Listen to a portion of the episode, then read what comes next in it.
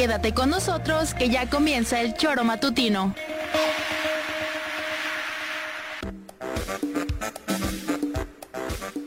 Porque somos quienes alegramos tus mañanas. Interactúa con nosotros y búscanos en nuestras redes sociales como El Choro Matutino. Sintonízanos desde nuestra página web www.elchoromatutino.com y llámanos a cabina al 777-311-6050. De lunes a viernes, de 7 a 9 de la mañana, por Radio Desafío y también por Irradia FM 103.7. Somos la mejor revista informativa del país. Somos... El.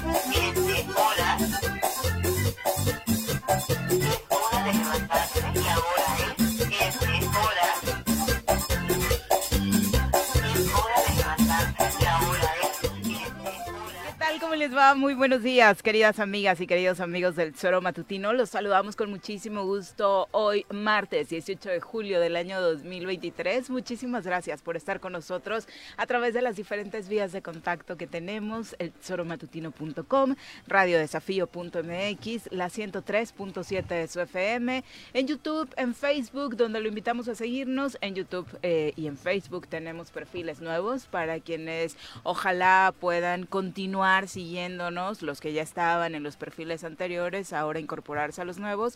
Lo único que tiene que hacer es googlear en este buscar, bueno, eh, poner el nombre del eh, programa en el buscador interno de ambas redes sociales y ahí nos va a encontrar rapidísimo, solamente dele seguir para que le lleguen las notificaciones del programa, para que esté enterado de las transmisiones en vivo y hagamos crecer esta comunidad sorera que por supuesto siempre ha sido muy interesante a la hora de generar información, de intercambiar comentarios. Muchísimas gracias por hacerlo durante estos casi 20 años. Así que en esta nueva etapa en las redes sociales, pues ojalá también nos pueda acompañar y por supuesto le damos la más cordial bienvenida hoy. Eh, tendremos dos horas con mucha información hablando de todas las novedades que hay en la vida política de Morelos, de México y del mundo. En Morelos particularmente, mucho, mucho de lo que eh, platicar hoy. Señora Rece, ¿cómo le va? Muy buenos días. ¿Qué pasó, señorita Arias? Buenos días. ¿Todo bien? ¿Todo bien? Bien, bien jodido, ¿no? Como decía el abuelo. Bien. ¿Tú qué tal? Bien, sin novedad en el frente. Todo tranquilo. Un buen clima, fresquito en Huitzilac. Está fresquito. Caliente por acá. Bien. Ah, no me pasa nada, los políticos todos bien, el Estado bien, todo bien. ¿Sí? ¿En qué país vives? En ese, en el que te acabo de decir. No pasa ni. Bueno, Despertaste muy optimista hoy, Juan José. Muy optimista hoy. salir y ver mis gallinitas y eso me relaja. Las gallinas hace que te olvides de los magistrados. Y los huevos. y los huevos que ponen las gallinas. ¿Las gallinas o tus pavos? Fíjate que tengo un pavito real y doce pavitas. Te sobrevive uno, porque. ¿Cuántos tres? Eran cinco. Mm. A dos le dio la madre máximo. Tengo un, más, un... No, ni lo digas porque los protectores de pues, animales te van a caer por no cuidar. Y mira, yo ya amaneció muertito un pato. A tus pavitos. Ah. Sí, no sé qué le ha pasado, cabrón. Pepe, ¿cómo te va? Muy buenos días. Hola, ¿qué tal, Viri? Buenos días, buenos días, Juanjo. Buenos días al auditorio. Pues nada. este, De los magistrados, ¿me recordaste algo de los magistrados? Sí, que si te olvidabas de los magistrados No, cuando veías no. tus gallinas y de toda la problemática interna que traen. No. Que ayer revelaron, la verdad es que parecía que a ¿Qué partir pasó ayer? Que me de esta a nueva administración las cosas iban a fluir eh, mucho mejor. Hablamos de esta eh, nueva presidencia encabezada por Luis Jorge Gamboa y la verdad es que ayer eh, a Este mí chico anda un particular, poco- un poco a mí despistado, particularmente me sorprende la problemática interna. Uno sabe que siempre tienen sus discrepancias, pero llevábamos ya eh, varias administraciones donde de pronto no era tan público. ¿no? Pero con. Caso fue, fue sus dos años bastante estuvieron fuera del escándalo. Digo que los veías en cortito Con- y luego te Sí, decían es que ah, no va la cosa tan bien y shalala, pero la verdad es que lo supieron llevar eh, de forma interna o no fueron temas tan graves como para Sí, ventilarlos, porque con ¿no? Nadia Luz había conflicto y era marcado que había dos grupos de este magistrados, Ujú. magistradas. Algunos llegaron a los Con guantes. María Sí, del sí. Carmen. Al- Algunos sí tuvieron tiro. Sí, sí, sí. Después con la otra magistrada presidente También. también, hubo este Uh. discrepancias y se, La se güerita, estaban ¿no? marcadas, sí, sí, sí. La güerita. Entonces este, había discrepancias y se, estaba también muy claro que había dos grupos. eh, sí, de también dejaron que el. Ejecutivo penetrase en sus, Eh, en sí, claro. Que es la el grave error de la todos, magistrada como el de Carmen. ahora, cabrón. Sí, y ya Digo, después. Que por ejemplo, de pronto nos vamos a personalizar y la verdad es que creo que los conflictos que existían con Nadia Luz eran muchos que se venían arrastrando Sí. y no necesariamente por eh, la presidencia de Nadia, ¿no? En el la- caso de Carmen me parece que sí, Sí, fue no, muy Sí, obvio ella- que de manera Creo que personal quiso hasta me- y luego ella tomó partido del la lado de Graco. adentro Sí, sí, este, la dentro sí. del tribunal y demás. ella. Y este, cuando llega Jasso, llega Jasso con un panorama que parecía similar. Sí. Acusaban que no había sido lo más ¿no? adecuado la forma en cómo, muy hábil, ¿no? en cómo lo habían elegido, electo, demás. Sí, Pero después, perfil no hubo bajo, escándalo. no. en estos Y dos años años de... Y luego la sorpresa Vi- la da este Gamboa, Pero es porque que la además... sorpresa antes, porque hubo que elegir luego Por eso. el- entre, entre él y el Por eso, y Jasso, la Y continuidad de Jasso. Todo el mundo Y- pensábamos que Jasso se iba que se tenía a que ir. reelegir. No. Algunos, no, pero pensamos que al- algunos Ah, sí, que pensaban que, se tenía tenía los que votos a favor, pero Muchos pensábamos que se iba a reelegir sin ningún que problema. venía mejor cosas si era Desde luego. Y mira, No, algunos pensaban como tú que venían mejores cosas con Gamboa. Yo a lo Yo güey, lo que ¿quieres estoy diciendo, no, pues este, a lo que a lo que tú, era tu análisis en ese tiempo. A lo güey. Yo lo que digo es No que creo, lo conocíamos y la verdad es Sí, que no solo claro que tú, te no digo, solo yo, el, el yo tema de que da la para mí sí sorpresa cuando era- gana Viri. Por la forma en cómo Sí. ganó. Esa fue una gran Sí, sorpresa. Por los votos que porque no se pensaba que ganara con tanto con tanta Mira este güey. con un amplio este número de Viene- votos. ya acaba de llegar de Coapa este, Francisco Santillana este, está para los que están viendo también, para los que están viendo la transmisión de Facebook, de YouTube, Mira. entró Entonces un chillante color amarillo. Entonces yo decía, este lo que se pensaba es que Jasso iba a repetir. Sí. Se decía que Gamboa, se decía que Francisco Pero se decía que otro más, y Pero decía hubo que mucha gente que participó para que Que fuese me Gamboa. parece que a ayudaron. última hora y movieron votos y y fue y ganó con pensando en una que iba a ser más porque se criticaba como que el ¿cómo se llama el chaparrito? El magistrado Jasso. Jasso, que tenía un buena una relación con Cuauhtémoc. Demasiada buena relación se demasiada decía buena, en pero bueno, era discreto. Y para evitar esa esa injerencia del ejecutivo, muchos optaron por votar por Gamboa Así es. y algunos colaboraron en, en convencer a algunos magistrados para ese es. voto. Y toma Braga Bobinaga, Pues parece que las cosas no están frasco, bien. Carrasco. ¿no? Vamos a presentar, ahora seguimos en el análisis. ¿A quién nos acompaña hoy en comentarios?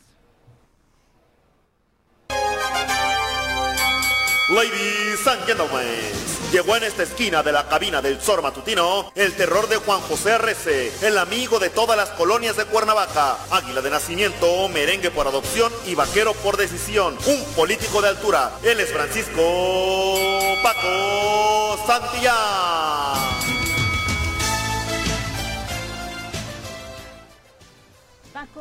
Va? Muy buenos días. ¿Cómo estás, Viri? Pepe, Juanji. Hola, ¿qué Paquito, nada, aquí me ando. Sí, Todo tranquilo. Hacía frío, entonces me traje la, la, la, la poderosísima. Joder, qué cosa. Mira, qué, qué que le, gan- le ganaron al Puebla y fue súper emocionante. ¿Sí? ¿no? Qué elegancia la de Po- Francia. po- Qué Pobre bueno, pueblito. Está bien, trae la playera, de- la, la chamarra del América. No, la traigo. Es, tengo, es la chamarra del América, ¿no? Sí. Del Pans, güey. tengo varias, ¿eh? Sí, ya, Y pues, tengo Creo que Te extrañó no tienes. Juanji ayer, ¿eh? Te extrañó. ¿Ah, sí? Estuvo- el rating bajísimo. por ahí. No. No, vino Carlitos Caltenco. Ah, por no, lo sí, que bien, dices bien, tú. Bien, bien, Ajá. Ayer Digo, por lo bien. que supongo Ah, Paco, insinúas. pensando en que tienes que venir todos los días. Por porque lo te que agradecemos por el rating. Sí, Es que la verdad es claro. cierto. No, hombre, sí, es que Quédate Paco aquí, es güey. Me quedo a vivir aquí. Claro. Ya, todas las horas. Sí. Después te vas con Teodoro, después te vas con... Y luego te, espero yo a las dos. Y al final a la chingada, digo, allí lejos, al aquí. Varias Ajá. Menciones te hizo Juanji ayer. ¿eh? Ahorita muy sácale qué? punta, Está muy muy ardido, pero ¿Cuál ayer. Ay, Paco esto, ay, Paco lo ¿Qué dije? otro. No me acuerdo. Cuando extrañaba entró mucho? Caltenco que te extrañaba. Luego criticó que te hubieran dado un reconocimiento por el Día del Abogado. Dijo, ¡Ah! ¿cómo Paco? O sea, porque yo te felicité. O sea, verdad, gracias, sí. Viri, te lo agradezco. También él me felicitó. ¿Sí? O sea, ese Ah. güey. Ay, Pero, pero, pero a ver, a ver, a ver. Me dieron, no me dieron un reconocimiento por ser el mejor abogado del mundo, ni por ser el que más sabe.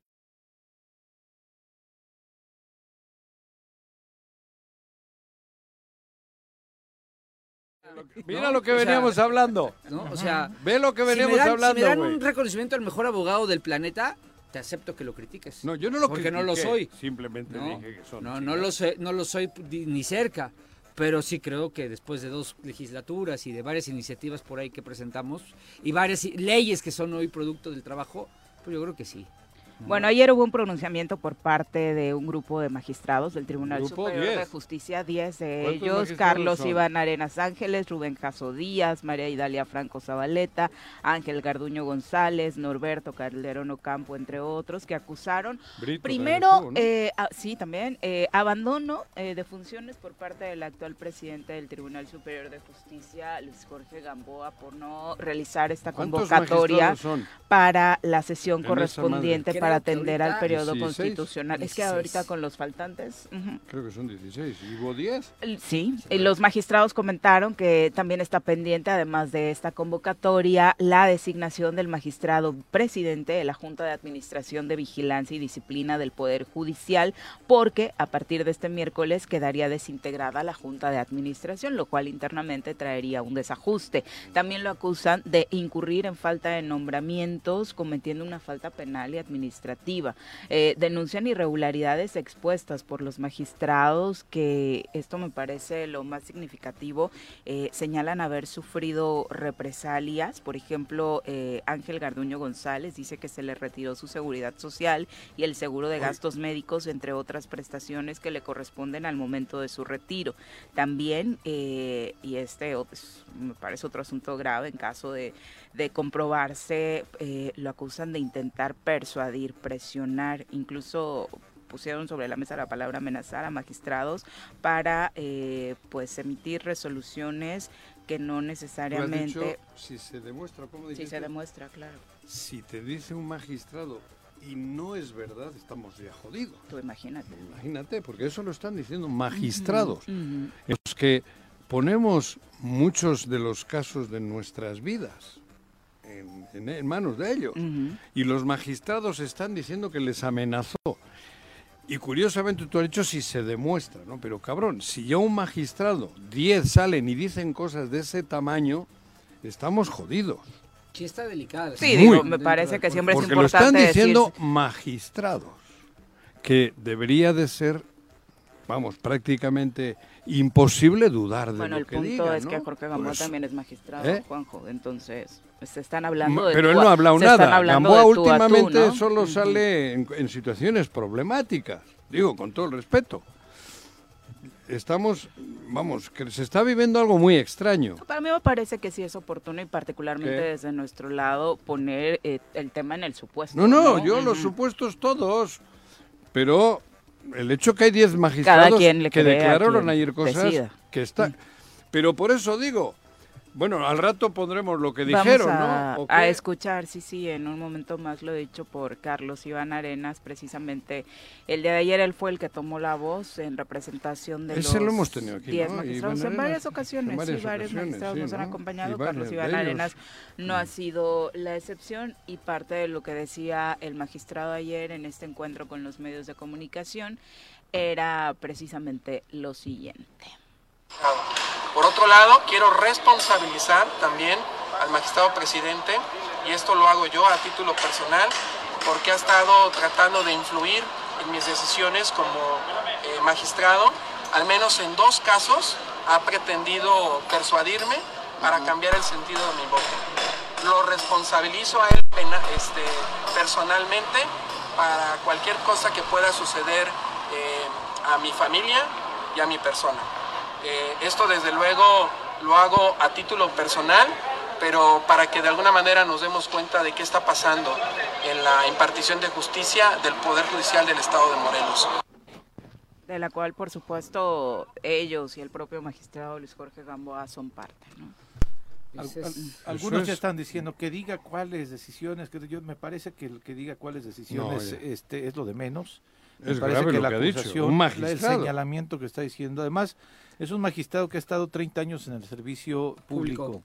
Ha sido un hombre que ha mantenido ¿Qué una trayectoria este, bastante reconocida dentro del Tribunal Superior de Justicia.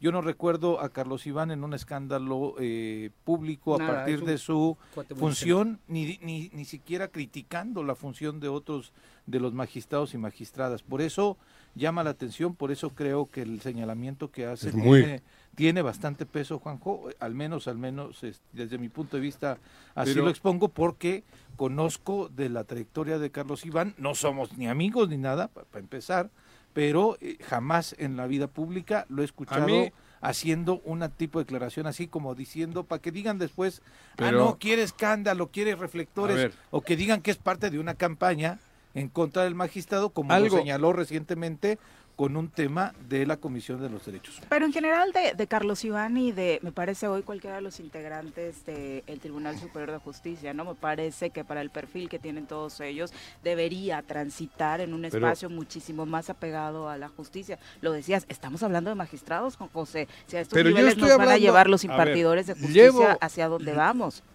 Escucho yo, porque ya ves que ando, camino, circulo en Morelos con amigos como Paco, con políticos, con gente de...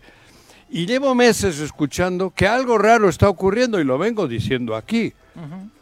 Hay una juez, que no me acuerdo el nombre, hay un juez que no me acuerdo el nombre, que dicen que son de, que pertenecen a tal, que le hacen caso a lo que les indica. Y luego, como ocurrió con otros tribunales, se ve una relación que creo que no es correcta entre el Ejecutivo y, y los poderes estos. Y luego hay días que te escuchan, han soltado, cuando liberaron al, ¿cómo se llama este? Al diablo. Al diablo, puta. Ahí había, fue una decisión política, creo yo, porque así se manejó. Y ha habido otros casos que han sido mm, complicadísimos por la injerencia del Ejecutivo. Entonces, ahora, 10 magistrados salen a decir lo que acabamos de escuchar, que les dan indicaciones para que cambien de orientación las resoluciones jurídicas, esto es un pedo tamaño del mundo. Sí. Es muy serio. Y- ¿En qué y de eso lo venimos hablando, ¿en qué estado vivimos? Te agarran y te siembran una pistola en el coche, te siembran coca, luego caes en manos de alguno de estos y jodiste tu vida. Sí. O sea, hay dos millones de personas hoy que estamos indefensos A la buena de Dios. a la buena de Dios. Para los que... A la buena de Dios, güey. A la buena de Dios, a la buena del diablo, cabrón. Porque es así. Esto es muy grave, ¿eh? ¿Dónde estamos parados, cabrón? O sea, Y yo- ¿sabes y, da tristeza porque los conoces y escándalos, cosas que deberían, donde debería de haber prudencia, cordura, bajo perfil. Hay unos pedos. Son los impartidores de justicia. al Eso, final, ¿no? Son, ajá. tendrían que mantenerse Eso. lejos de reflectores. Ni conocerlos. A mí, ¿sabes qué es lo que creo? Y, digo, y saben que me une una gran amistad con Jorge Gamboa de muchos Pues si años. Jorge ha estado aquí Pero, 10 años. Claro, pero, eso no tiene nada que tema- ver, ¿no? Mezclemos nabos con es- coles. no, a lo que voy es, ¿no te parece que todo lo que el ejecutivo, todo lo que toca lo pudre? Pero si te, to- pero si te dejas Pero si te tocar. dejas O sea, tocar. sí, sí, Claro. sí, pero, pero, pero mira, Pero sabiendo eso, Sí. lo mejor es estar lejos de esos, A ver, de esos tres. Hay tres energúmenos. siempre van a haber vínculos No, entre, entre no, los ¿cómo se- entre, Entre los los tres poderes, poderes, ¿no? tiene que haber y tiene y tiene que haberlo eh, que haberlo. permanente y un y es mejor la cordialidad que la, el conflicto entre los poderes, ¿no? Pero sí no deja de llamar mi atención que todo lo que Cuauhtémoc Blanco ha tocado, o- Ulises o- y y Cristian todos Carmona, estos, son esos tres. todos estos, No, no, son este, tres, güey. Bueno, todo se pudre.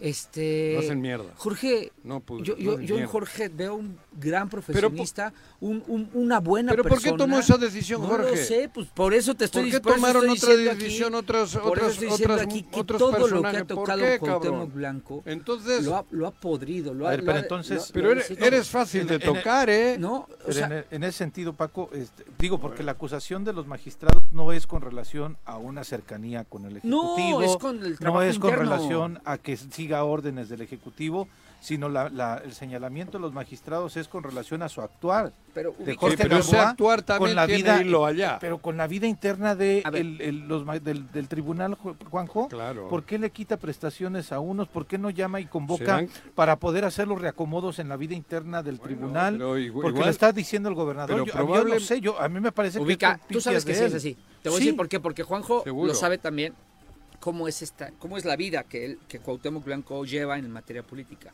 Y es empieza a jalarlos, vente, te invito a una pera, ¿no? Ahí van. ¿Por qué pues no puedes negarte a una invitación del gobernador, ¿no? O del que cobra. Em, vas, te empiezan a marear, imagínate sus razonamientos, imagínate, tú has estado ahí, yo no, pero no me quiero imaginar lo que hablarán en esas reuniones, el vocabulario que utilizarán, Ese. el alcohol que fluye, la, la po- la poca capacidad y nivel político Y que con hay, el alcohol ¿no? viene luego el romance, que luego ese Es romance con el alcohol Cuando, cuando no- te no empiezas a rodear funciona. de eso, de eso, No es amor. de eso, empiezas a perderte en el camino de decir, no, pues si estoy aquí a toda madre con los que mandan, claro. tomo con los que mandan, te estoy quedas. aquí y te, Estás te muy quedas en el viaje. has venido muy lúcido, No, güey. eh, me no, gusta, no, sigue, sigue. no, te quedas, gracias, Juan. te quedas en el viaje, ¿no? Sí. Como dicen cuando, cuando y, y ahí te mantienes y no estás viendo que atrás hay toda una historia de personajes.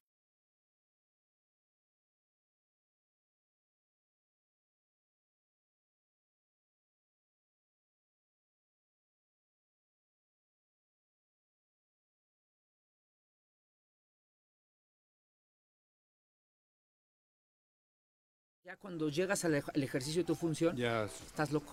La. Estás la- mal, la- la estás pregunta, perdido, ¿no? la pregunta, Estás Paco, igual y, que y es él, lo que hemos dicho y lo que dice- Definitivamente. y lo que ha dicho aquí Juan José, estamos dos millones de ciudadanos de En medio. Morelos, este, no, pero también no levantando la voz. Claro. Pero como una persona que se ha dedicado al servicio público, que le dieron de la confianza en una legislatura, ¿estabas tú de legislador? No, ¿Cuándo? cuando lo nombraron magistrado a Gamboa. No, No, fue un antes. bueno, eh, estaba ahí, me parece que Juan Ángel y demás, Sí, cuando ellos. lo nombran ahí. Es un morelense, ha estado en este espacio por más de 10 años expresando su opinión eh, sobre los temas políticos públicos del Estado, eh, compartiéndolo con el auditorio y utilizando esta tribuna.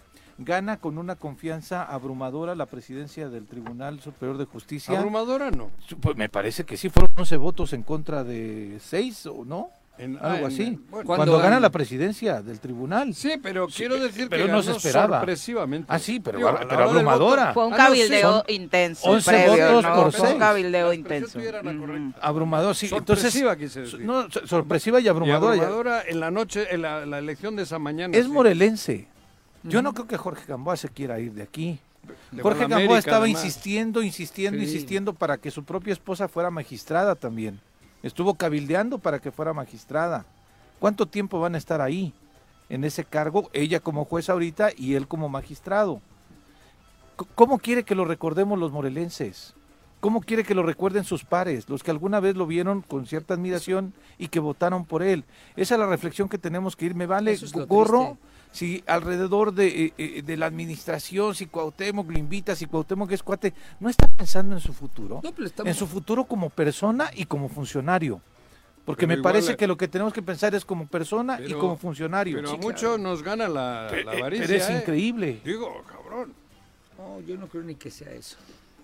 Decíamos de, de- de- No, de- yo no puedo. entre broma mucho, y no, pero, pero... decíamos de pronto, este, suena- Pero es que tampoco tenemos muchos parámetros. No. Digo, algunos los tendrán internos, pero la verdad es Yo que un escándalo público, claro es que un escándalo público de Luis Jorge para decir eh, a partir de esto vamos a juzgarlo Mira. o esta era la tendencia por la No, que es esperaba. que, la verdad ver, es que no. Vamos a, hacer- vamos a poner las cosas en su, en, en su justo nivel. y es Lo- el segundo tribunal que es tocado de manera aberrante por el, por el, por el Ejecutivo. ¿Cuál fue el Porque el primero? es el Tribunal Estatal Electoral. Ah, Cuando empezaron a sacar determinaciones a modo, claro. a modo, incluso queriéndose meter en la vida interna del Congreso del Estado. Bueno, eso, Pero, pues, han es- eso, eso digamos que no me espanta tanto, ¿no? Porque la vida eh, del Congreso y la del Ejecutivo siempre están vinculadas, te lo digo por experiencia, Administración tras administración. y eso eh, tiene sus pros y contras. Pero siempre vas a tener Pero a, a vinculados... los, vin- a los tribunales. Sí, Donde- pero el Tribunal donde- Electoral se metía Sí, a la vida sí, interna del Congreso Sí, ah, para claro. decir, no, De- quiten a este, y pongan pongan a este porque es el del hicieron- y este que no sé qué, y este Esto que que no sé hicieron qué. está mal y cambien. Así es, ¿no? Entonces, por eso te digo, es el primer tribunal que es tocado por el Ejecutivo y que se... Pero que además se- lo hicieron público la Sí, tocada, bueno, ¿eh? Bueno, además, con esa fotografía, pero que además, Con esa en sus resoluciones. Le daban la razón al Ejecutivo casi en todo lo que querían. Sí. Y salían a amenazar al Congreso. Si no ejecutan la- el ordenamiento que nosotras dimos, este, pueden incurrir en una multa. Ya están incurriendo en desacato. Iban a hasta que meter a vino... a- a- Sí, al- al, al al- padrón de al padrón de violentadores. pero tuvo Ya que venir la sala regional. Es por eso que digo, es el primer tribunal que sus decisiones pareciera que las ¿Son tomaban con relación a esto. Sí, me parece Sí, las sí, mujeres. las tres. Estas tres son mujer- mujeres Y ahora, esta crisis, no nos la esperábamos. Bueno, No lo veíamos. se venían dando Bueno, visos. Lo veíamos Sí, cuidado. cuando... No, aquí sí creo que hay que darle mérito a Juanjo, Sí. porque Juanjo sí lo había venido. Ajá. Pero que salieran los 10 desde hace- magistrados, Juanjo. ¿Eh? Desde hace un buen rato, Pero que ¿no? salieran los 10 No, magistrados no, a no, levantar la no. voz. No va. eso es- Lo que es se está viviendo a nivel justicia, cabrón, lo digo. Sí, lo has dicho aquí varias veces. Sí, tienes razón. y me callo muchas cosas porque porque porque también me da miedito. Oye, lo grave es cierto, o sea, El día del abogado lo dejan solo, los magistrados, Sí. desde ahí. El día de la celebración oficial del Tribunal Superior de Justicia del abogado, no llegaron los magistrados, le hicieron el vacío estos 10 aproximadamente. Desde ahí ya se algo está mal. Algo. Es que a, eso mal. voy, o sea, si, si Digo, tú, no- si no tú eres sé. el que presides una institución Joder. que integran Más 16 desacreditado personas que ahora el asunto en este momento no y de esas Yo no lo 16 recuerdo. personas 10 están eh, manifestando Pero cosas algo fe- que- cosas duras. Graves. cosas duras, lo que dijo el magistrado Carlos Iván, bueno, ya es ex, ¿eh? porque justo terminó su encargo Es- es- esta madrugada. Con Jaso también. ¿eh? Igual que Jaso, Jaso, igual que. Norberto Cal- Calderón y, Y María Idalia. y María Idalia. Ellos cuatro concluyeron su encargo en O este. sea, en de los este- 10, Sí, cuatro ya no son magistrados. a, a esta hora ya no. No, no. Ah, en ese momento sí, Sí. lo eran. Sí, O sea, sí. cuando, cuando algo está, algo está pasando. Sí, que era parte del reclamo, porque no hay convocatoria todavía, si todo el mundo sabe que hoy ya no teníamos esos lugares, ¿no? Y se va quedando un Tribunal Superior de Justicia lleno de vacantes. Hoy hay más vacantes que magistrados, prácticamente. Sí. Están en- por eso y ahí, de ahí tienen que venir la, la respuesta del, del Congreso, Del Congreso. ¿no? Sí. Que Nombrar- también hay cosas raras, que también hay cosas raras. Yo creo que tiene que, bueno, yo creo que se deben de nombrar magistrados de otra manera, pero no, no sé. Bueno, hoy la ley está De otra así. manera, ¿eh? Hoy la ley está así. Sí, bueno, pero a futuro también tienen que cambiar las cosas. Digo.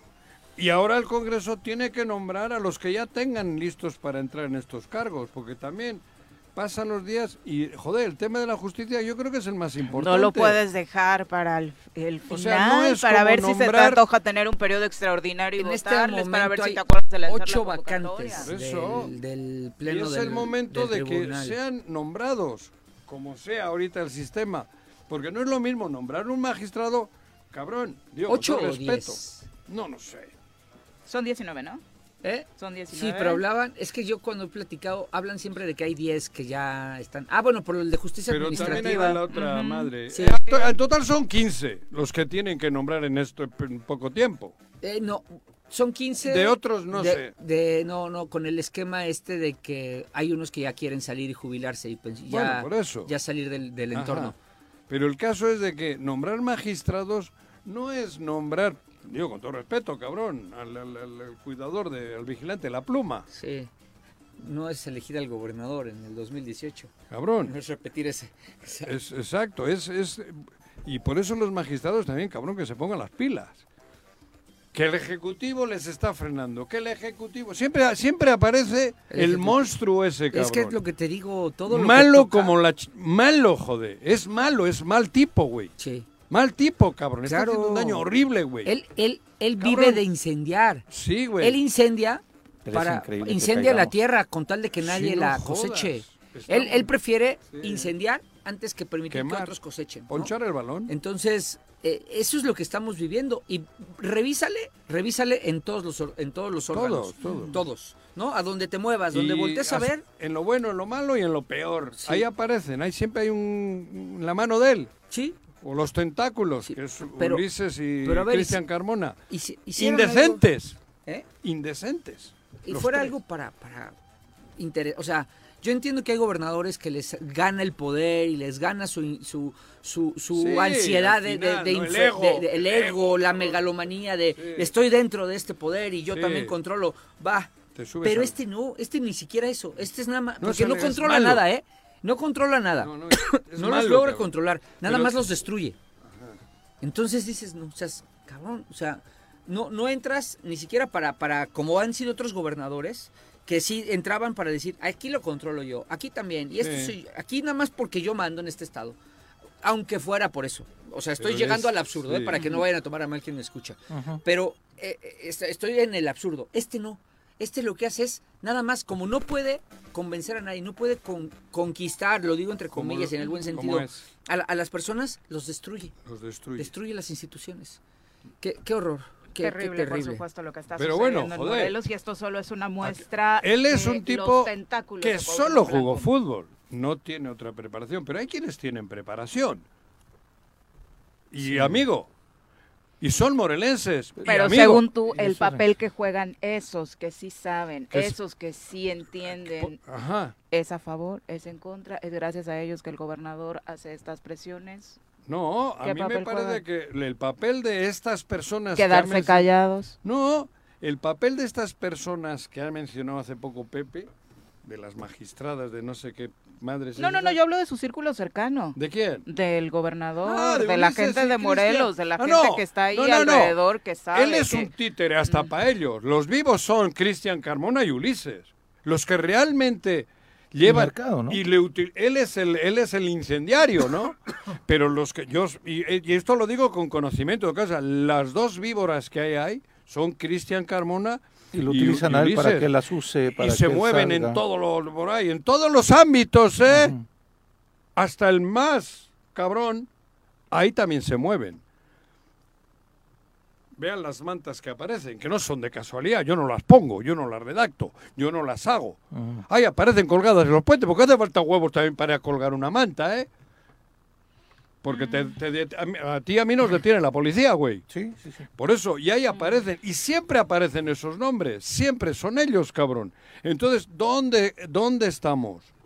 Te digo, yo comparto totalmente lo que está diciendo Paco Santillán, que tenemos la desdicha la- la- de tener a ese señor como, como gobernador. Pero los dos cerebritos, que a veces hasta se pelean entre ellos, creo que ahora están medio peleadones. ¿Quién es? Ulises Bravo y Cristian Carmona. Por cuestiones de ego. Pero supongo, por ¿no? cuestiones de lana, de, de- de rollo. No, no, no, no, claro, joder. Pero es así. ¿A eso te referías? es que yo te he entendido. sí, Ah, va, no, va. no, no, de la gente que está alrededor de él. Sí. Dices, él no sabe nada, él no Ellos entiende de estas cosas. Alguien tiene que decirle cuál es el camino. Ajá, Ellos de quitan y a su ponen. conveniencia, ¿no? Ellos quitan y ponen. Ellos amedrentan, ellos asustan, ellos, ellos. Y luego le utilizan a él, que es fácil de utilizar. Cuando quieres que diga algo en la banquetera, ponle un pedo el día anterior, ahí le calientas, ahí le dices y al día siguiente la suelta. Eso es. Eh, sí, sí, Eso es. pues me ¿Tú consta, cabrón. Yo también. Sí, claro.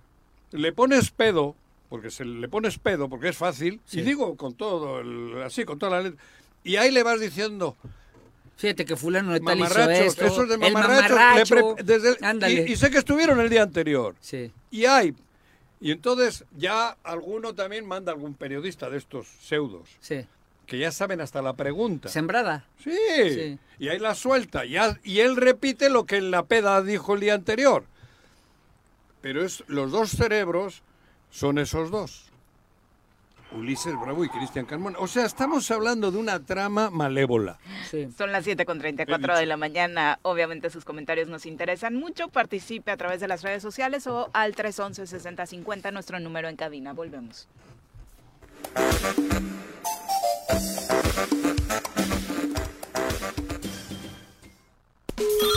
Bueno, bueno, Bueno. bueno, Bueno, ¿quién habla? El choro matutino, buenos días. Contáctanos, dinos tus comentarios, opiniones, saludos o el choro que nos quieras echar. Márcanos a cabina 311 6050.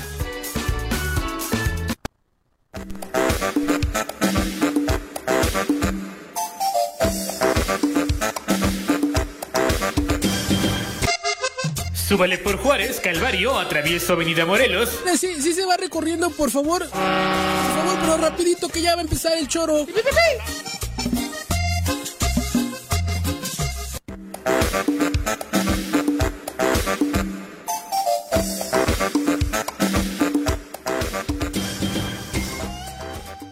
Gracias por continuar con nosotros. Un abrazo a todos los que se encuentran ya, conectados en nuestra transmisión. Saludos. Qué grave, dice Adriana Martínez, eh, lo que pasa con la Morelos, justicia sí. en Morelos, particularmente hablando de esta situación en la que Pero ha pues, cambiado la vida después de la procesión del sábado. quienes deben impartir justicia no, no lo están haciendo, ¿no? Bueno, Bueno, va, no sé si realmente, bueno, Sobraba el era otro tema, Juan Sí, sí. José, o sea, Es la marcha por la paz. la que- me emocioné. El Arqui Eloy Cruz también dice saludos cordiales, como siempre, las noticias con ustedes como son, directo y a la flecha. Eh, José Luis Ríos. Pero nos duele, ¿eh? Porque lo que realmente queremos es divertirnos, estar a gusto, relax, hablar bien de, de dar lo buenas que... noticias. Digo, dar buenas noticias. O, o si- y si no las hay, mejor también, cabrón.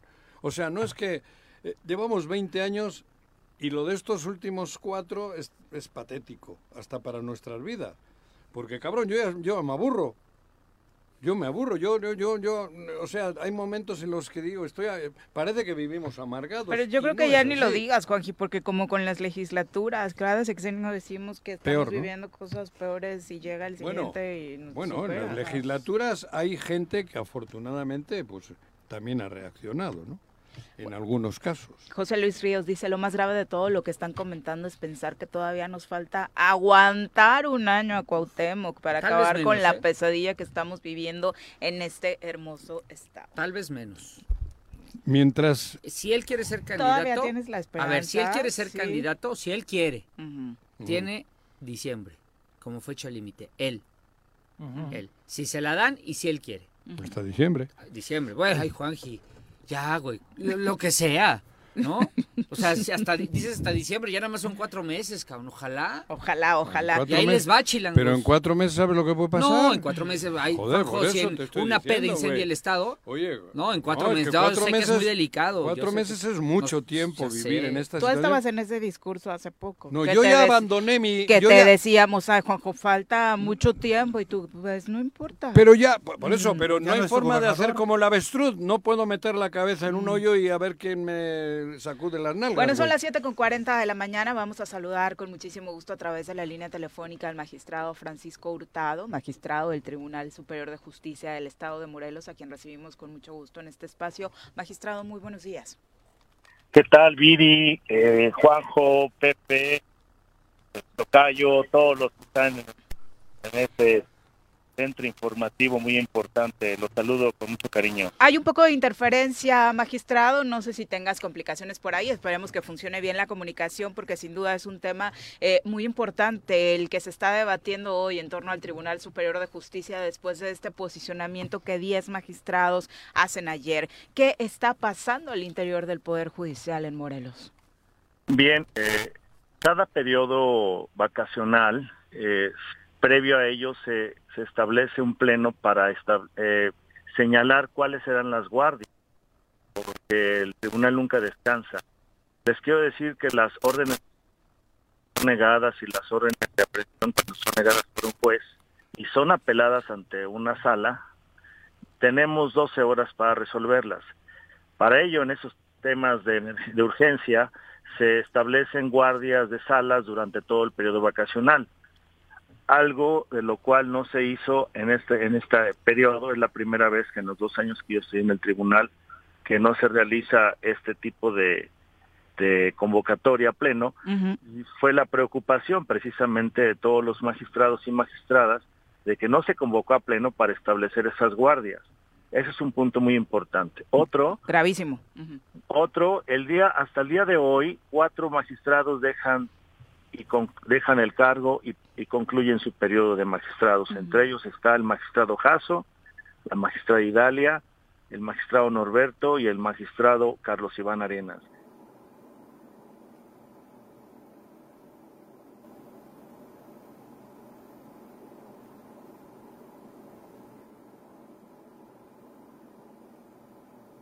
se hubieran establecido este no hay quien cubra esas magistraturas. Se debió también haber hecho un acuerdo de pleno durante el periodo de mínimo tres meses quién va a estar a cargo o supliendo esas ausencias de los magistrados que hasta el día de hoy dejan esos encargos. Entonces, eso fue una preocupación y precisamente por la responsabilidad que tenemos en el cargo, pues el hecho de ser omisos podríamos incurrir en una responsabilidad administrativa o incluso hasta penal. Fue precisamente la, la vía y la forma que se le solicitó al presidente desde la semana pasada por escrito en que atendiera ese pleno que se le solicitó.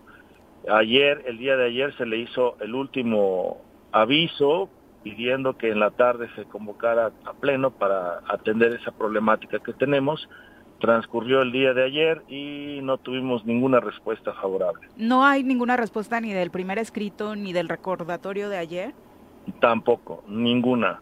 Solamente hubo un comunicado en el en el en el en la página oficial del tribunal que en primer lugar pues lo emite Comunicación Social que no tiene ninguna facultad de poder hablar por el el la fuerza mayor que es el, el, pleno, somos 16 magistrados, de los cuales 10 nos manifestamos, que es decir, que estamos hablando de más de un 60% del, de la fuerza y la mayoría del, del tribunal, para que un comunicado minimice la omisión y la responsabilidad que tiene el presidente. Sin duda, eh, un poco el público necesitaría entender el impacto que en su vida cotidiana, particularmente para quienes están buscando justicia, tienen estas decisiones o estas omisiones, mejor dicho, magistrado. ¿Nos explicas? Sí, claro. Eh, las funciones de los magistrados precisamente es revisar el trabajo de los jueces. En tiempos ordinarios, todas las apelaciones son las que resolvemos. Pero cuando un, juez de primera instancia niega una orden de aprehensión o una orden de cateo que son temas urgentes porque necesitan investigarse de inmediatamente por tratarse de casos urgentes, nosotros tenemos 12 horas para resolverlos. Y en esas 12 horas tenemos que elaborar un proyecto y llevar a cabo la audiencia entre tres magistrados de una sala, esa sala que es la que le corresponde la guardia durante el periodo vacacional se dividen todas todas esas guardias para que no quede ah, eh, ausencia, la ausencia de esa, de esa responsabilidad en el tribunal. Y esa es la preocupación que ahorita no sabemos si se presenta, por ejemplo, en este momento una la negativa de una orden de cateo, ¿qué sala va a responder o qué sala va a resolver esa problemática, esa apelación? Entonces, pues se queda en incertidumbre, en este caso los justiciables, y sobre todo pues en este caso la petición que hace eh, la fiscalía ante esas órdenes de cateo y de aprehensión que son negadas.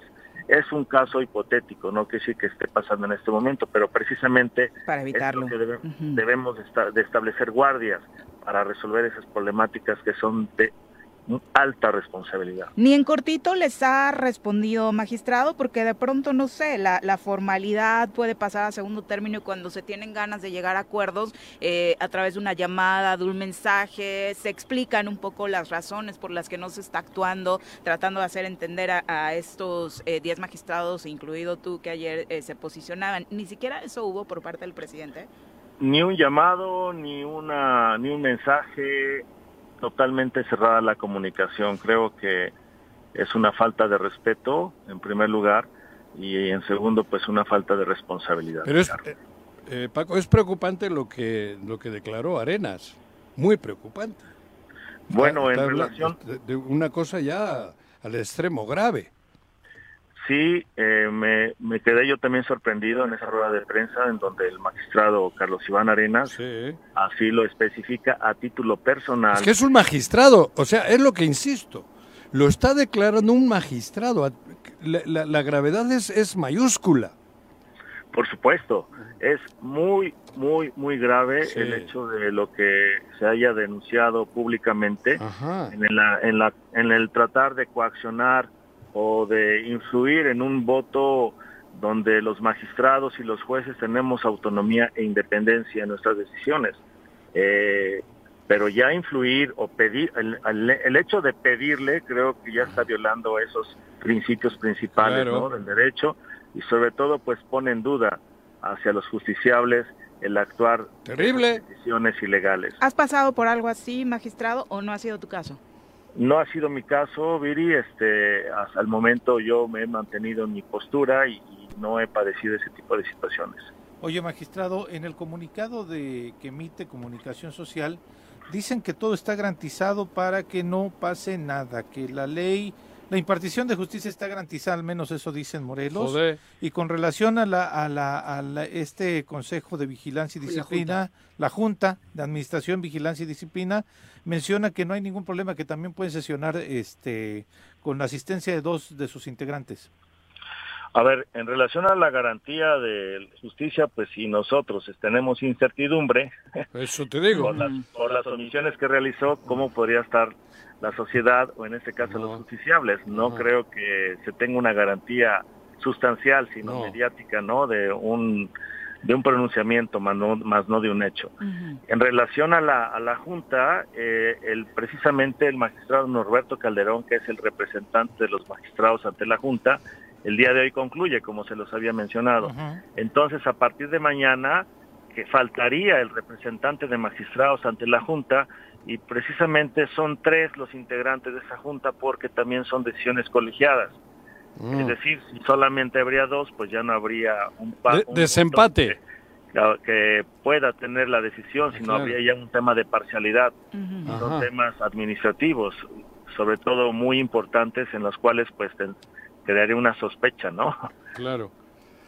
Y para sospechas, pues con lo que se ver, está pero, eh, viviendo... ¿Qué es lo que sigue legalmente? Es decir, ya inició el periodo de vacaciones, no los puede convocar en este periodo de vacaciones. Bueno, ya vimos que no hay voluntad, pero eh, no los puede convocar. Claro que sí, el, el- el presidente puede convocar a, a pleno en cualquier momento, pero pues siempre y cuando él tenga la voluntad. Eh, en ausencias, el, el- en este caso la ley orgánica del Poder Judicial del Estado establece que una vez que se le haya peticionado y no haya atendido esa petición, el más dos o más magistrados podrán solicitarle por escrito o en este caso convocar en su en su por el- en este caso eh, válgame la redundancia pues podrán convocar siempre y cuando dos terceras partes eh, del quórum estén presentes en, en pleno Pero pueden convocar cuántos magistrados, dices? Dos. 11 en este caso son 11 Sí, son 11, pero no, no, no tendría que convocar los era- 11. La convocatoria, dos, ¿quién ¿no? la tendría que emitir? ¿Dos o tres? a ver se le hace la petición Sí. la, convoco- la convocatoria la puede emitir más de, de dos pero para que haya quórum y pueda iniciar un pleno debe, va- debe haber 11 mínimo Ah, claro, para una sesión eh, como ya tal. para el- Ujú, así es exactamente. para no hay No. problema Ajá, que en este pleno- momento, con ¿Cuántos- todas las vacantes, ¿Cuántos eh, ya, ya perdimos la cuenta. ¿Cuántos quedan, magistrado? Pues quedaríamos 12. Actualmente, hasta el día de hoy, somos 16, menos 4 que se van el día de hoy. Quedaríamos 12 magistrados, hasta que el Congreso del Estado haga las designaciones correspondientes. El, el día, mi, mi querido Tocayo, el día de hoy termina el periodo de cuatro magistrados. ¿No fue ayer? No, fue, es el día de hoy. ¿Hasta las 11.59? Hasta las 11.59 concluye... 23.59. 23. Digo, la, la, la noche, ¿no? Ah. Ujú. Hasta el día de hoy. Ah, o sea, Ah, todavía, todavía hoy. hoy- Pueden pasar cosas. Sí, porque Ujú. Arenas todavía hoy. Por eso me Arenas. Gaso, No, por eso, sí. pero él dijo que hoy todavía sigue Ok. siendo. Pues Comentó. esperemos que, que el presidente eh, asuma su responsabilidad, reivindique sus decisiones y pues más allá de temas personales, considero que está la institución, es a la cual yo avalo y, y exhorto a todos los compañeros y compañeras pues que vean ¿Qué ha pasado? por, la institución y por los justiciables. ¿Qué ha pasado, Paco, con él? Digo, perdón, desde que hubo la elección, no sé, mucha gente pensábamos que iba a ser algo distinto todo esto. Nos hemos porque ganó una elección que parecía que la perdía, que ganaba Jasso, y luego con la confianza de no sé cuántos queda él al frente y poco a poco nos hemos ido, pues no sé, preocupando, por no decir decepcionando, ¿no? ¿Qué ha pasado ahí dentro, cabrón? Pues mira, eh, muchas veces eh, eh, las personas cuando se les, se les pone el poder a la merced, pues eh, cuando son débiles en, en ese tipo de valores, pues se vuelve loca la gente, ¿no? Eh, quiero decirte que pues finalmente le hemos perdido la confianza por todas las actuaciones y sobre todo pues en, a manera institucional se, ha- se está eh, poniendo vulnerable la autonomía e independencia de este poder. Recordemos que en Pero un es- eso es muy grave. en un sistema democrático debe haber equilibrios de, de pesos y contrapesos en los cuales, pues, de cierta forma, el, eh, hemos visto vulnerada la autonomía de este poder judicial por ciertas situaciones que puedan ser de interés personal y no de institucional. Paco, este magistrado, eh, recientemente hacia, hacia una actuación de la Comisión de los Derechos Humanos, el presidente se dijo que era víctima de una campaña. ¿No creen que vaya a salir con este mismo discurso y los vaya a querer enredar En en, en política. la postura que tienen ustedes diciendo que ustedes son parte de esa campaña de desprestigio hacia su persona y demás y demás y demás? En absoluto eh, y categóricamente yo jamás me prestaría y, y creo que ninguno de los compañeros a un- una situación de tema personal y creo que así se debe de atender personal más no institucional porque ahí está afectando la institución. Es un tema personal que debe resolver y debe de enfrentar. Sin embargo, pues que cada quien se debe hacer responsable de lo que hace. Y así como esos señalamientos infundados que no tienen ninguna prueba, pues creo que, que es, está copiando al de al lado, que al no poder hacer nada le echa la culpa a los, a los demás, ¿no? Creo que es el único que se está aprendiendo del vecino. Entonces... ¿Tiene eh, que ver creo el vecino con esta situación, Oh. magistrado? No sé, a lo que me refiero a la Yo forma sí. de, excu- de excusarse de resolver un problema, es un tema personal, no debe estar echando culpas como me acaban de decir que eh, sospecha de que le están armando un problema los no- nosotros, en este caso se refería a los magistrados. No, no, no, debe asumir su, su situación y en este caso, pues si es un tema también ya legal, pues debe también enfrentarlo, ¿no? Ahora, en el sentido de la Comisión de los Derechos Humanos, la Comisión actúa por un tema de acoso laboral. El otro tema de aspecto personal y demás que trascendió no es el- la motivación de la, de, la, de la Comisión y tampoco de este medio de comunicación hablarlo. Pero eh, ante una posible investigación de la Comisión, bueno, no posible, ya una investigación de la Comisión de Derechos Humanos, ¿no tiene que darle cuenta al Pleno también de esto? Pues eh, ya cuando se toca a, la, institución, pues creo que sí debemos de, abordarlo un poquito, al menos en, en, en un pre, prepleno o, o tomar en cuenta cuál es la situación que impera para el efecto de no cruzar informaciones. Y más allá de todo ello, pues cuando hay una violación a los derechos laborales de los trabajadores, creo que sí ya debería de, al menos la propia Junta de Administración tomar cartas en el asunto, ¿no? Magistrado, muchas gracias por la comunicación y de verdad esperamos que pronto existan buenas noticias. Por el bien de los justiciables y del Estado de Morelos, yo también exhorto de que así sea. Como magistrado, ¿qué mensaje le envías a la población en Morelos? Porque obviamente la desconfianza en torno a la justicia Sálvese quien pueda. crece ante situaciones de este tipo. Pues en lo que respecta a su servidor Francisco Hurtado, estar haciendo las acciones encaminadas para que pueda, se pueda realmente garantizar en hechos y no en comunicados la, la justicia en el Estado. Muchas gracias, buenos días. Un abrazo. Buen día. Hasta luego. Y luego, Qué bueno, grave, por de- supuesto, de manera- Pero- conocer, particularmente me pongo del lado del ciudadano, este tipo de... Del ciudadano ¿En morelense. Yo llevo tiempo diciendo, te siembran coca, te siembran una pistola, te siembran lo que les pegue la mano y luego pasas a este otro lado. te juzgan. Sálvese quien pueda. o sea, esto es cabrón. No sé, algunos dirán, Juanjo cada vez eh, exagera más las cosas. No, no, no estoy exagerando. Estamos hablando de la, ¿cómo le llaman esto? ¿La, la qué? El Poder Judicial. Poder Judicial. Mm. Y uno, un magistrado, ha dicho que le casi le ponen a huevo que cambie una sentencia. Es terrible. Eso es cabrón. Lo ha dicho el magistrado, no lo ha dicho el tarado de Juanjo. El que tiene gallinas y le ponen huevos. Le, le están poniendo huevos a la sociedad morelense, cabrón. Siete con cinco. Y luego vete al Ejecutivo y cagamos. No, Yo no sé, ay, digo para... ¿Eh? Y ya ca- pero no, por no. eso... Dentro del concluir... Por, por eso, güey. Pero esto es una cosa in- terrible. Ustedes que, ¿no, Paco? Empezó a circular, no. porque ayer supimos que fue el cumpleaños de- del magistrado Gamboa, ¿no? Y está en Ah, todo ¿fue ayer su su derecho, cumpleaños? sí, y está Hoy. en todo su derecho a hacer lo que él quiere y demás. Ah, claro, Pero empezó a circular un video en donde está en una fiesta, está celebrando su Ah, cumpleaños. qué bueno, cabrón. Este, y, eh, pero en medio de esta crisis, Juanjo, de pronto hay eventos y mensajes que das Prudencia, desde lo personal prudencia, que no abonan para nada, ¿no? Y me parece que como se tomó o como está tomando las cosas, es con bastante frivolidad.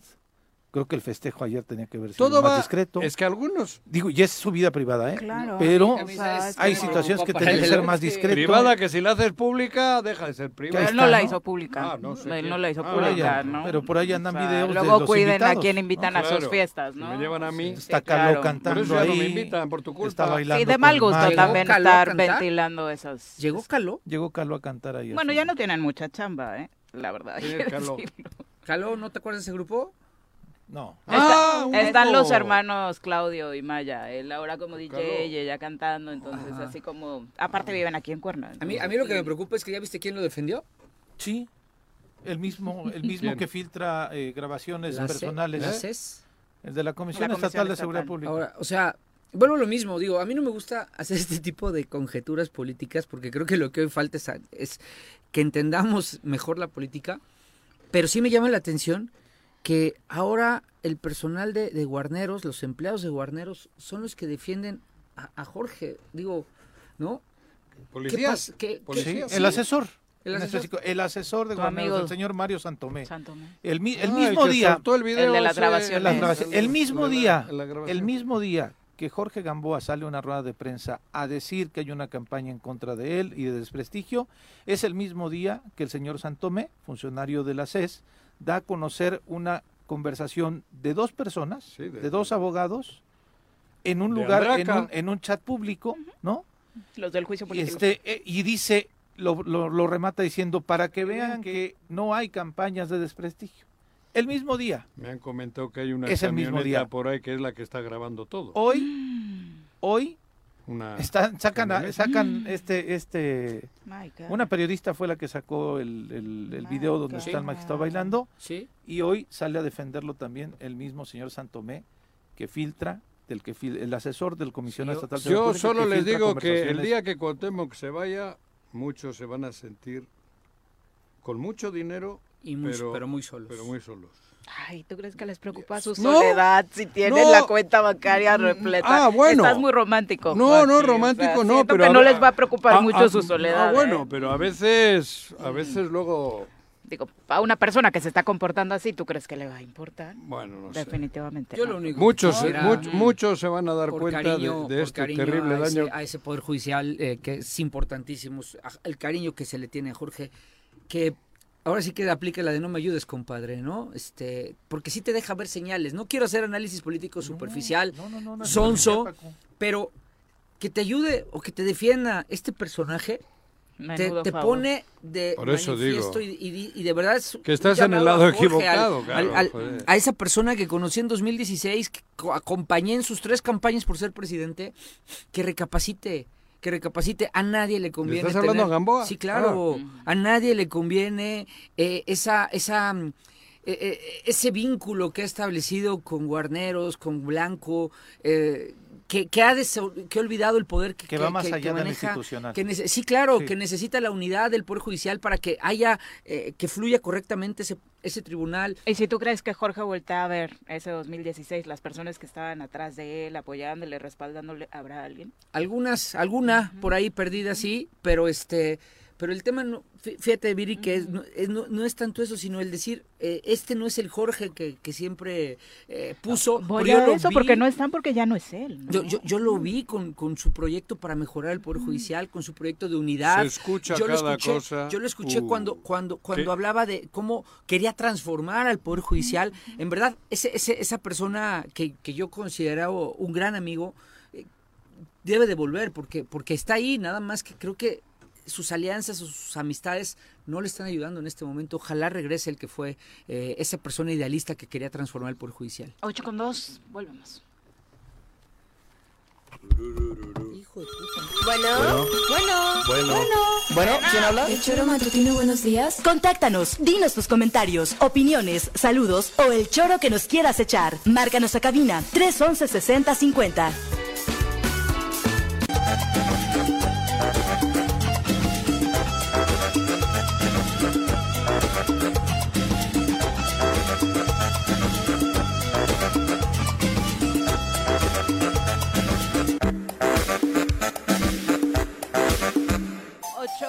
Con 6 de la mañana, gracias por continuar con nosotros. Ay, típico del Zoro, la vida romántica de todo el mundo En queda exhibida cortes, en los cortes en los comerciales. cortes, ¿no? cortes. Qué, Yo qué por eso ya no cojo, cabrón.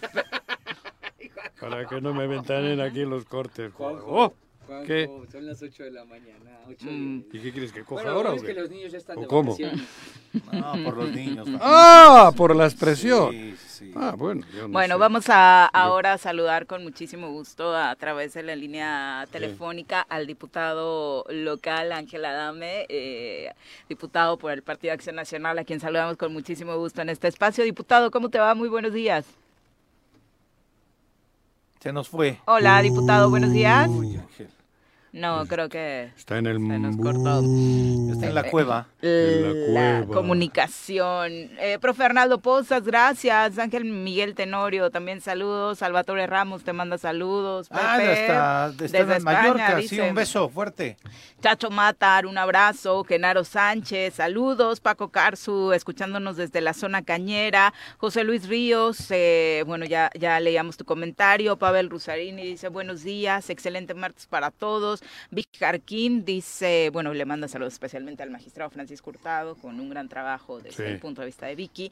Arqui Eloy Cruz también nos deja saludos eh, y diciendo que le gusta bastante el programa. Muchas gracias. Muchas gracias por sintonizarnos y por supuesto pues pues toda esta situación del Poder Judicial generando muchos comentarios. Decíamos Y del eh, Ejecutivo.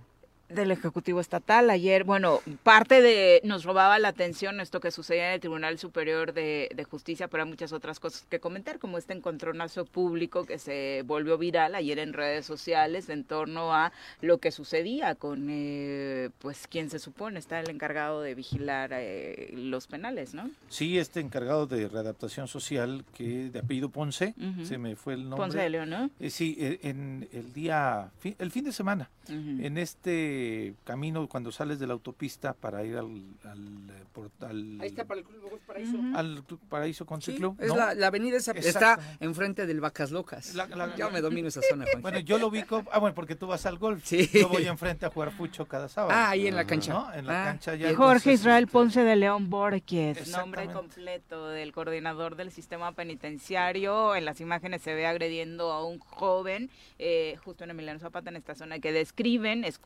Los escoltas que estaban ahí no intervinieron. No, lo agarraron. No, detienen Eh, al chavo. al chavo. Detienen al para chavo para que lo golpee. ¿no? Sí, claro, no intervinieron para rescatarlo, ¿no? Sí. Pero de Para- pronto, para separarlos. ser, eh, lo, lo importante, pero bueno, parte de lo que se vive en Morelos con nuestras autoridades. Ahora sí retomamos la comunicación con el diputado Ángel Adame. Diputado, buenos días. Hola, hola, buenos días, Viri. ¿Cómo están ahí en el Choro Matutino? Les saludo con gusto a ti, a, Paco, a Pepe, por supuesto, a Juanjo y a todo tu amable auditorio. Hola, Igualmente, diputado, Hola. eh, hemos platicado muchas cosas acerca del trabajo legislativo eh, en este ya cierre del periodo ordinario de sesiones.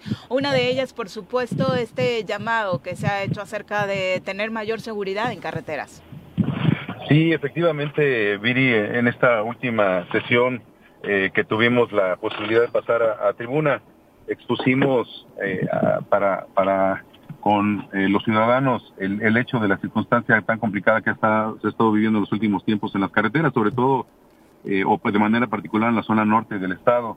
donde de una u otra forma la gente que va a México, ya sea por la carretera federal o por la autopista y o la que viene de México hacia Cuernavaca, a- habían sufrido algún tipo de circunstancia eh, complicada en su integridad física, robo, etcétera, que, que dieron cuenta ustedes, de hecho, de todo lo que estaba sucediendo ahí y subimos un punto de acuerdo en el sentido precisamente de, de alzar la voz y de, de solicitar eh, que se implementara una estrategia de seguridad integral permanente, donde eh, efectivamente el gobierno del Estado, a través de la CES, y eh, donde la Federación, a través de Caminos y Puentes Federales, la Guardia Nacional, incluyendo también a los municipios, tengan una participación importante para poder evitar y, y coadyuvar a que este tipo de ilícitos no estén sucediendo en nuestras carreteras. Y también, como presidente de la Comisión de Turismo, pues eh, eso impide y, y hace que la gente no voltee a ver nuestro estado, sobre todo del mercado más importante que tenemos cerca, que es la Ciudad de México. Lo que también hay que... Hola, Adame, ¿cómo estás? ¿Qué tal, Juanjo? Gusto en saludarte. Buenos días. Digo, lamentablemente, pues es eso, no hay que hacer to- tomar esas medidas, pero luego también las imágenes que dieron de Tepoztlán, que también fue el fin de semana, sí, ¿no? sí, sí, sobre Joder, el abuso o sea, policíaco. Es que en la calle que y luego hoy en día las imágenes hacen daño, ¿no? Digo, no hacen daño las imágenes, hacen daño los actos. Ver cómo unos policías le ponen una chinga a un turista, pues tampoco ayuda mucho. Y luego ves otra que ocurrió en Zapata, ¿no? El mismo sábado. lo de que otro jefe de la policía le pone otra chinga a otro. y estamos generando un ambiente no muy propicio para el turismo, ¿verdad, Ángel?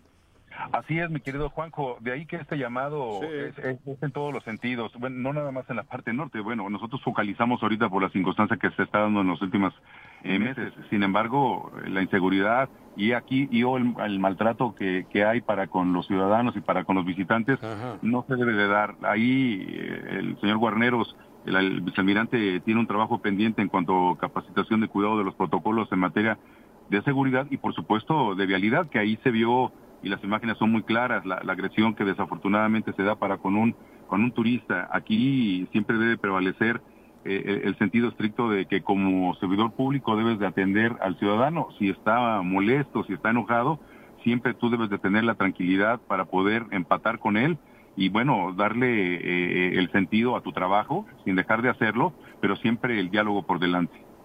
Que eso es parte de lo importante, porque mucho pueblo mágico y luego estas circunstancias, la verdad es que no vienen a ayudar en nada a los recientes nombramientos que ha tenido el Estado, ¿no?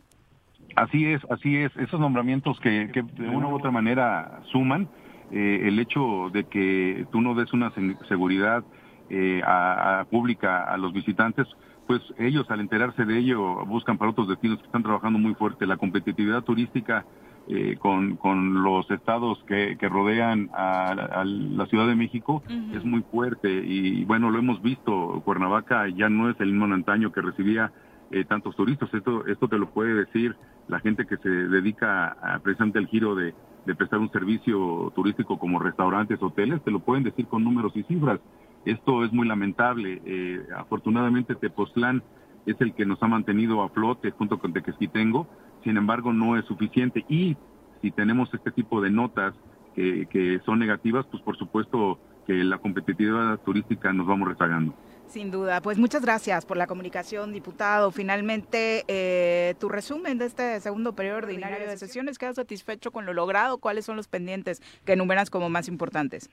Gracias, Viri. Agradezco la, la pregunta. Sí, eh, hemos estado trabajando arduamente. constantemente estamos informando a los ciudadanos lo que estamos haciendo en el legislativo de manera eh, personal, junto con mi equipo de trabajo. La verdad es que ha sido un trabajo arduo. eh, consideramos que hemos hecho lo, lo- lo suficiente hasta el momento, porque sé que todavía hay trabajo legislativo pendiente en el cual nos estamos abocando a poder darle solución a lo que nosotros tenemos en lo que nos compete en las comisiones, el Comité de Vigilancia, la Comisión de Turismo que tenemos, pero también en los demás trabajos legislativos que tenemos con las y los compañeros diputados.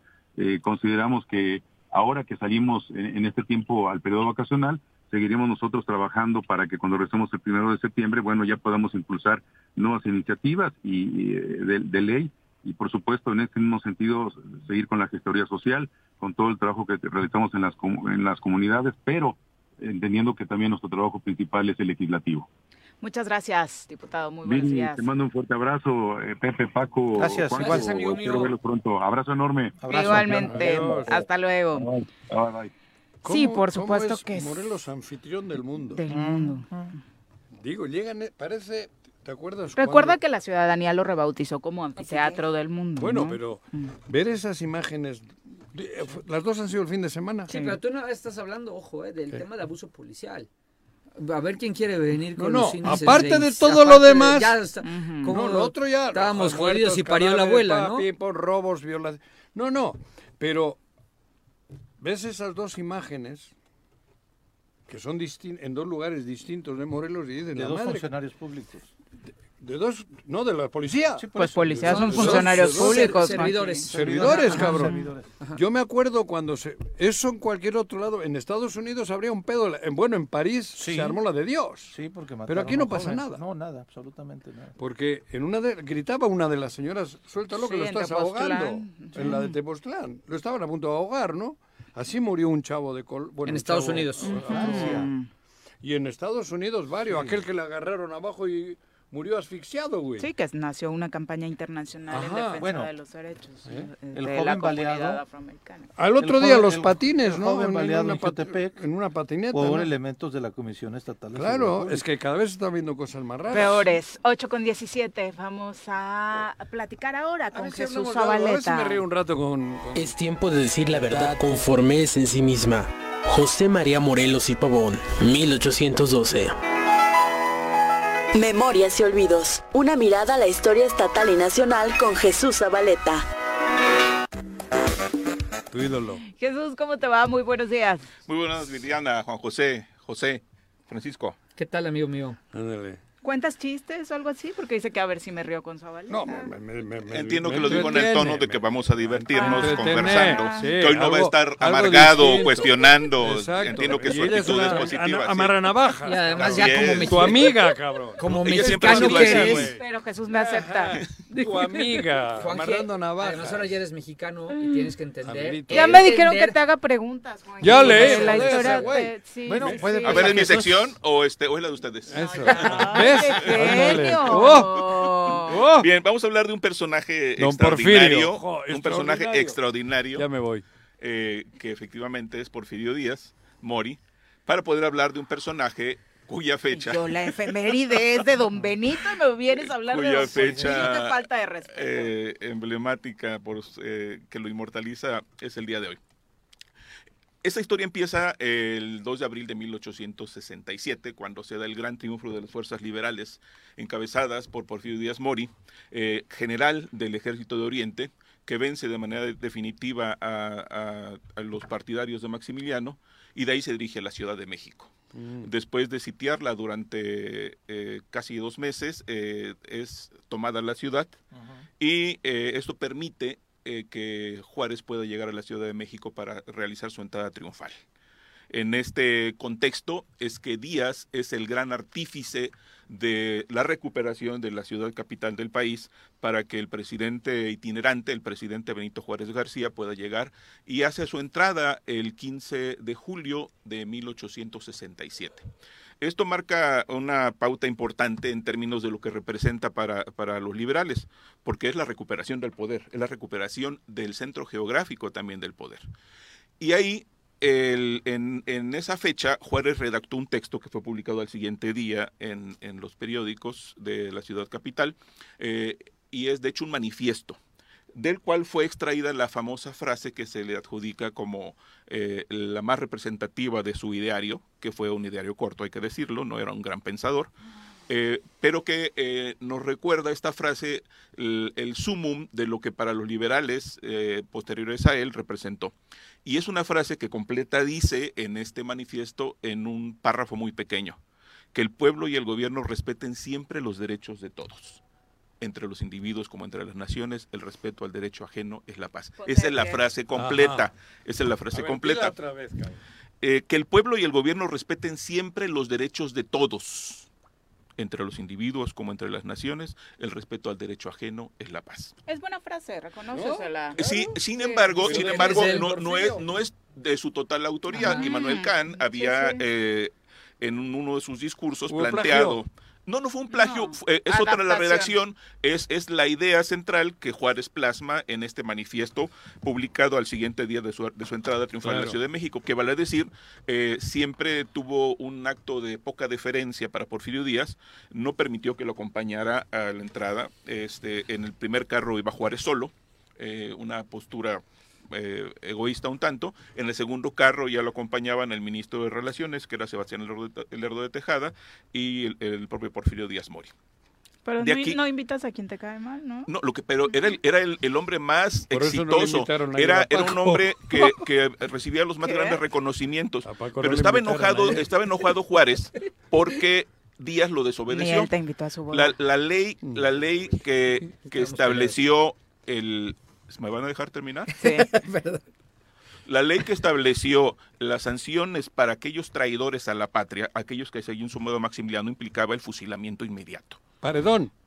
O Sí. sea, fusilamiento. Lo que hizo. Porfirio Díaz al llegar primero a Puebla, en la, en la toma del 2 de abril de 1867, y después en la entrada a la Ciudad de México, fue perdonar la vida de, de los oficiales vinculados a Maximiliano. Eso enfureció a Juárez, porque él se estaba tomando atribuciones que la ley no le permitía. Pero Era fusilamiento. pero era magnánimo, incluso permitió que algunos de los oficiales. Era no magnánimo. fueran a los lugares que ellos decidieran, siempre reportando su estadía. Es decir, no había ni siquiera prevención preventiva, ni siquiera eh, prisión domiciliaria. Ajá. Había libertad para salir siempre con la vigilancia y el reporte. Esto enfureció a Juárez. Eh, hay muchos otros detalles interesantes, pero nos vamos a arrepentir a la fecha importante, que es la del día de hoy. El, eh, pero esto empieza el 17 de octubre de 1870, es decir, dos años antes Dos. cuando eh, sufrió una congestión cerebral, según el, el parte médico, Ay, ¿qué Benito? Juárez García, este, hay un edema en el cerebro. Eh, la medicina no tenía tantos avances para hacer diagnósticos precisos y se utilizaban términos a veces equivocados, a veces muy genéricos, no pero era una inflamación, eh, había un edema en el cerebro, Sí. eh, lo que propició que cayera en cama y, y fuese atendido. Eh, tuvo una bradicardia severa, es decir, una baja de la frecuencia cardíaca, eh, tuvo que caer en cama, náuseas y otras Hasta que descripciones que, hacen. desinflamó el cerebro, supongo, ¿no? Fue, fue, fue trata, eh, de hecho, eh, uno de los diputados del Congreso de la Unión, eh, de origen michoacano, Francisco Menocal, médico, eh, fue comisionado por los diputados para saber de qué se trataba, qué estaba pasando Juárez. Eh, y él se que- quedó eh, en, en la casa de Juárez, que no era Palacio Nacional eh, provisionalmente, sino una casa en la actual calle de Serapio Rendón. Ahí lo atendió. Posteriormente lo atendió otro médico, Rafael Lucio, que eh, vigiló que se recuperara porque tuvo un segundo ataque siete días después, el 24 de octubre. Y estuvo con algunas expresiones de este padecimiento hasta que la víspera de su cumpleaños de, de, de 1872, es decir, el 20 de marzo de 1872, tuvo un nuevo ataque. Muy severo, se consideró igualmente este, eh, congestión cerebral, eh, se, se sugirió que era angina de pechos eh, en uno de los partes médicos y al mismo tiempo se, se planteó una parálisis de- del, del gran simpático. Esto derivó en que tuviese un tratamiento mucho más específico y, y su nuevo médico, Ignacio Alvarado, le recetó, entre otras cosas, una dieta muy específica, una dieta extraña, que implicaba vino, pulque, huevos fritos, arroz, eh, eh, tallarines, frijoles, bistec, Ay, eh, salsa de chile, matar. salsa de chile piquín, Ese lo quiso matar. fruta y café. Eso entre una y dos de la tarde. Y por- a las nueve de la ¿Y lo noche, una copa pequeña de rompope. Y tuvo que seguir esa dieta. My God. Sin embargo, ¿Con Benito Juárez? Benito Juárez. Sin embargo, se fue agravando. Y el, y el 8, el 8 de julio, el 8 de julio, eh, sufrió una- un ataque mayor. Tuvo que ser tratado nuevamente. eh, y la, la mañana del 18 de julio, 10 días después, eh, se agravó todavía más. Y tuvo el médico Alvarado que recurrir a una terapia de la época, eh, sumamente eh, brusca, salvaje, que era eh, colocar agua hirviendo en la zona cordial de- del cuerpo de Juárez. Eso generó que gritara, que reclamara, genera, genera ampollas por la quemadura del agua. Claro. Pero el tratamiento que se establecía en la época para el tratamiento de esto que se Para que consideraba circulase la sangre, supongo. para ¿no? activar el corazón. El corazón. Era para activar sí, el corazón, eso, pero- Te vamos a hacer eso cuando te sientas Sí, mal. joder, pero en todo el cuerpo. Imagínate que tengas atorado Eso fue a las en un 11 de la mañana. Eso fue a las 11 de la mañana. Juárez estaba muy decaído, seguía con náuseas, con bradicardia. eh, finalmente se recuperó un poco después de mediodía incluso atendió todavía en la tarde a, a un ministro y a un general, tomando acuerdos con ellos y, con la contraindicación del médico Alvarado, eh, y finalmente volvió a grabarse y a las 23 horas con 30 minutos del 18 de julio de 1872, dice la crónica del propio médico Alvarado, recargado, recargada su cabeza sobre la mano izquierda, Juárez falleció. O sea, Así es, así falleció. No. Eh, con eso se extinguió la vida de un personaje ¿Qué tan tú- polémico. tenía? 66 años. Hay que recordar Mira, que nació el joven. 21 de marzo de 1806 y murió el, el 18 todo de julio, un un día como hoy. de inflamación 1800. de- no, cerebral. a ver, lo, lo que en sentido estricto, lo que ella tenía era padecimientos crónicos, una Ah. pésima dieta durante toda su vida. Eh, eh, hay un tema que no se trata porque se ensucia la imagen del benemérito, que es que era un hombre alcohólico. Eh, y todo esto implicó que tenía ¿Tipo problemas. Calderón o menos? Yo creo que más. ¿Más? Además era jugador, eh, jugaba póker. Este es otro que yo conozco. Está aquí en Cuernavaca. Hay en varios, More- en hay varios. Ha habido varios en la Sí, historia no nacional. Juanjo, El, propio No, Santana, el propio Santana era, jugador. era, era jugador. Sí. Eh, y, y Juárez eh, finalmente fue, se, eh, fue embalsamado al siguiente día. Y desde el 19 eh, de julio al 23 de julio a las 2 de la tarde, cuando fue exhumado finalmente, cada 15 minutos hubo un cañonazo en su memoria. Los excesos, obviamente, también desde que eh, murió el propio Juárez. Durante esos eh, cuatro días Un hubo un cañonazo cada 15 minutos en la 15 Ciudad de. México hasta sea, que fue exhumado. Cuatro a la hora. Esa es parte de la historia de, de Benito Juárez Joder. y particularmente esos detalles que sobre su muerte poco se tratan. No. Eh, lo que iba a decir es que lo que entonces se llamaba eh, neurosis del gran simpático, ya a principios ¿Cuál del es el siglo XX, simpático? es- Pues, es- ¿cómo es el- Ah, no, Paquito. no, no, no, ¿Sabes tú- es- eres la antítesis, es tú eres la antítesis. El gran antipático. Sí, que también existe. Eh, es parte del sistema nervioso autónomo, o sistema o sistema neurovegetativo. Es, es parte de eh, este, este esta parte del sistema nervioso regula las, las eh, la fisiología, eh, por ejemplo, del corazón, de los vasos, entre otros órganos que funcionan permanentemente. Eh, Después se identificó formalmente a partir de principios del siglo XX como infarto al miocardio. Eso era lo que entonces se llamaba neurosis del gran simpático. Así terminó sus días Benito Pablo Juárez García. Muchas gracias por recordarnos esta fecha que para el país obviamente es importante. Sí, y para particularmente para la masonería, una masonería ya bastante enclenque diría yo, una sí una ¿Va perdiendo una masonería no, ha- no, perdido Existe, inteligencia. existe. Ah. La- me parece que la masonería perdido poder, inteligencia. Poder tiene algunos espacios, pero mínimos. En, en el siglo XIX eran eh, las corrientes masónicas, las logias masónicas confrontadas las que peleaban por el poder. Él gobernaron este país. Pues él. Durante el siglo XIX. Sí. Él fue uno, y no fue, pero no fue uno de los principales masones, ¿eh? Perdón, también durante el siglo XX, amigo querido. Parte, parte, porque había otras corrientes y había ¿Quién fue el último influencia. presidente que representó a la masonería? ¿Carlos? Salinas. Ujú. Pudo haber sido, sí, sí, porque eh, Miguel de la Madrid pertenecía al Opus Dei. Ajá. Felipe Calderón era, era También, este. También, creo ¿no? que de los caballeros de Colón incluso. Sí.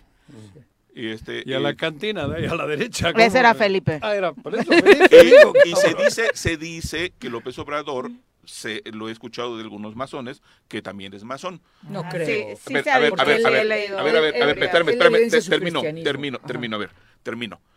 Me han dicho, yo no estoy afirmando. Ok. Entonces, y justamente iba a comentar esta parte de que su cristianismo podría contraponerse. Sin embargo, hay muchos masones católicos, practicantes. Católicos. Pero no importa. A ver, eh, hay, hay, hay eh, diferentes creencias. Un día tenemos Es- que es- hablar de todo eso porque. Es buen tema. Panel sobre masonería. No, sí, en Sí. serio. ¿Te Sí, animas? Aunque no Por es- supuesto, y una visión crítica. Ajá. Sí, la masonería que ha venido, ha venido a menos, definitivamente. Una masonería Coincido muy, que ha venido a muy- menos. No, muy pero por distante eso de ha la venido- del siglo XIX. Pensar que personajes como Ignacio Ramírez, Ignacio Manuel Altamirano, Guillermo Sí. Prieto, este Melchor Ocampo y otros más, No, pues, esos en- el extraordinarios personajes representaban a la masonería. Y ahora Sí. realmente está decaída. Además hay, hay dos o tres líneas, ¿no? Dentro de la masonería. Eh, Yo no hay- entiendo hay, hay mucho. tres, hay, por- hay rito, rito escocés, Eso digo. este, eh, el, el rito nacional mexicano, Mexicano, ajá. Ajá. y el rito yorquino. Eso. Son los tres ritos que hay en México, Sí, sí.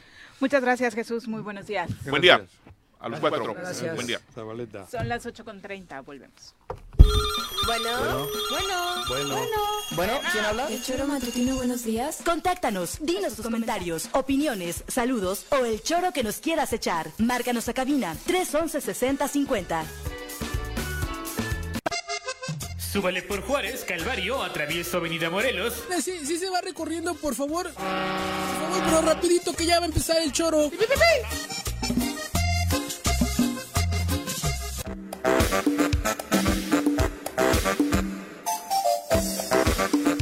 8 con 32 de la mañana vamos a hablar de ciencia.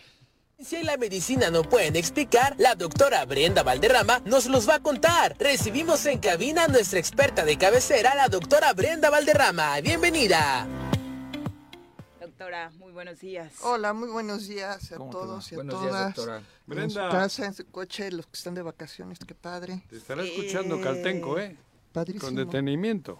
Y luego Ah, la bueno, cizañosa bueno. soy yo. No, Luego la cizañosa soy yo. cabrón. Qué bueno, qué bueno, porque, pues, eh, ustedes estarán de acuerdo conmigo que no hay nada más odioso que una persona que se está queje, queje, queje y que no da solución. Ya me voy. ¿Por qué vas a hablar de Juanjo no. hoy en tu sección? Aquí de Juanjo no va a hablar nadie. No, hoy, no, no, no. Soluciones las pongo. Pero si yo no estoy hablando de ti. Pero a estos dos ojéis que tienes acá. De Juanjo Iba a no decir tres, hablar pero doctor. Pepe Sonó estuvo. muy familiar. No, no, no. La descripción. Hablo y doy mi si punto de vista de cómo. ¿Eh? Yo dije, si ya Viri dijo, ¿para qué digo yo No, también? por eso te vi las ganas, güey. Pero yo no fui. A ver, échale. Sí, se lo voy a decir porque yo he sido muy crítica de las políticas científicas, y no nada más de esta administración, también de la administración pasada. Eh, hemos discutimos muchísimo en su momento con Enrique Cabrero, cuando era director de CONACYT, había cosas que a mí me parecía que no estaban bien, que no, que no abonaban, que no ayudaban, y pues ahora pues es muchísimo más grave la situación. Pero en este mismo ánimo de entender de que uno no puede nada más estarse quejando a lo güey mañana, tarde y noche, sino que tiene que hacer propuestas, también me di a la tarea de elaborar un programa de estudios que permitamente, per- precisamente formara y capacitara a las personas pa- para desarrollar las actividades eh, de otra manera, con otra capacidad, con un contexto teórico, con, con prácticas, eh, eh, eh, digamos, técnicas para haciendo las cosas. Y ese, grupo, ese curso ya se, se habilita como diplomado de parte de la UNAM este año y se llama Diseño Estratégico de Políticas Científicas.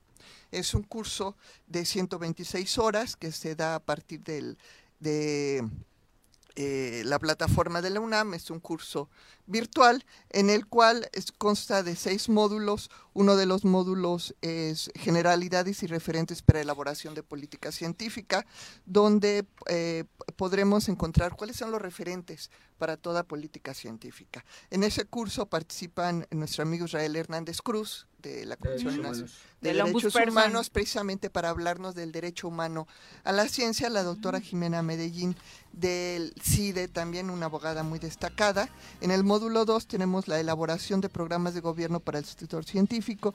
Tenemos a la maestra Paula Gatzen, que es una gran experta en, en Elaboración de políticas elaboración de políticas públicas, y al maestro Raúl López Martínez, quien también tiene mucha experiencia en la administración pública.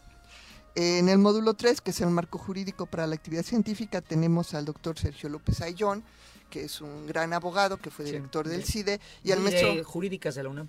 jurídicas de la UNAM y al maestro Juan Carlos Romero Hicks, ahora diputado federal y en su momento director del CONACIT. En el siguiente módulo tenemos inversión pública en CTI, tenemos al licenciado Napo Amaro, que trabaja en el gobierno de Morelos, que es un gran experto en proyectos de inversión pública, al, maes- al doctor Kenvir Puentes, que es un asesor de la Cámara de Diputados para, para el desarrollo de procesos legislativos, y al maestro Ernesto Pérez, eh, Rueda, quien es eh, el, eh, el asesor de la Comisión de Presupuesto y Cuenta Pública de la Cámara de Diputados. Se me cerró aquí, entonces espérenme, lo estoy abriendo de nuevo. Para el resto de los módulos, ¿no? Ajá. Pero de entrada todos los perfiles que has estado mencionando, doctor. Bueno, obviamente yo participo. Bastante bueno. Yo participo en todos los módulos. El quinto módulo es evaluación de políticas públicas. El doctor Alfonso Valenzuela, que fue presidente de la, ¿Y de esto la Cueval. es? Eh, ¿Dónde de- lo van a hacer? de- de la UNAM. Da- dame un segundo. Ah, y el sexto y último es el diseño del Sistema Nacional de CTI, el doctor Alejandro Monsiváis, del Colegio de la Frontera Norte, y el doctor Rafael Bojalil Parra, de eh, el, eh, la Universidad, Universidad Autónoma Metropolitana, que fue eh, coordin- coordinador de planeación del CONACIT. Este es un, es un programa en línea Ah, en línea. que empieza el 8 de agosto. Hay dos sesiones, miércoles y viernes, de 6 a, a 9 de la noche. Y pues los invitamos a todos. Tiene un costo. Eh, sí tiene costo, la UNAM lo, lo, lo dispone así y da un eh, diploma con validez oficial. Eh, el programa está diseñado y es para todo público. Eh, sin embargo, hay varios grupos que se pueden beneficiar. Por un lado, Todo el investigadores. público. Asustas con esa gente. ¿Quién se va a hacer? No, no, pero el curso está muy, muy Digo, palatable. Supongo que es para gente Pues en muy realidad, preparada, ¿no? en realidad es gente que le interesa el tema. Mira, pueden ser jóvenes recién egresados Ah, bueno. que busquen insertarse en la Para redondear su pública. claro. claro. Puede ser investigadores que quieran entender mejor cómo funciona el sistema. Pueden ser funcionarios en activo que quieran capacitarse para buscar una promoción o especializarse en un área en particular.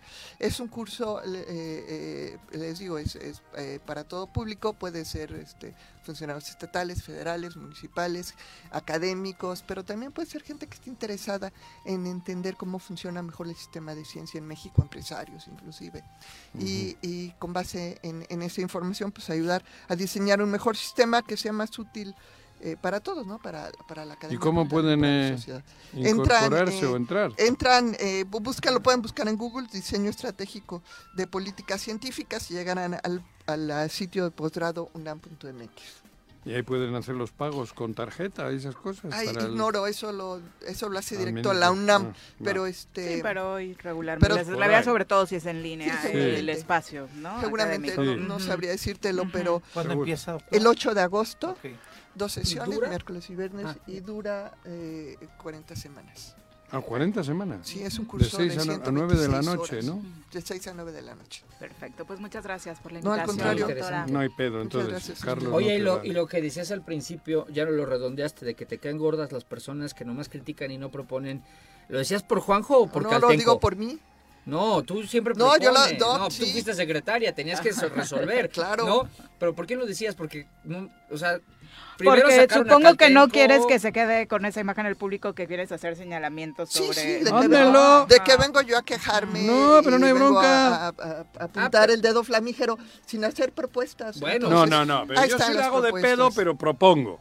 Pero si yo Que no no lo dijo No, por que ti. sí, no, sí, mira qué carita ha puesto la doctora, cabrón. O sea, ya con el tema de la sección se redondea, Yo que hoy trajo un tema súper eh, interesante ese para tema toda no la me gente. puedo No quiere decir que inscribir los yo. otros no, pero no tiene señalamientos hacia alguna dependencia, ¿no? Interesantísimo Inscribirme, tu ¿no? postura. Ah, tu punto ¿Tres de horas vista al en día con ese tema o no? Bueno, tres, seis horas a la semana. A la semana, no. Tres y tres. Ya yo estuvo no- que yo tuvieron si no- 20 minutos de no clase con la Si no discusión tienes nada que hacer claro. horas, güey. Pues pongo una película porno, cabrón. Seis, Ah, no. tres Ah, horas. Bueno. Tres Jura, la jura. Joaquín, Se duerme a la cabrón. Se aburre. Gracias, gracias. Buenos Gracias, días. doctora, Besito, buenos días. Buen 8 tema. con 40, volvemos. Bueno, bueno, Bueno. Bueno, ¿quién habla? El choro matutino, buenos días. Contáctanos, dinos tus comentarios, opiniones, saludos o el choro que nos quieras echar. Márcanos a cabina 311 6050. Súbale por Juárez, Calvario, atravieso Avenida Morelos. Eh, Sí, sí se va recorriendo, por favor. Por favor, pero rapidito que ya va a empezar el choro.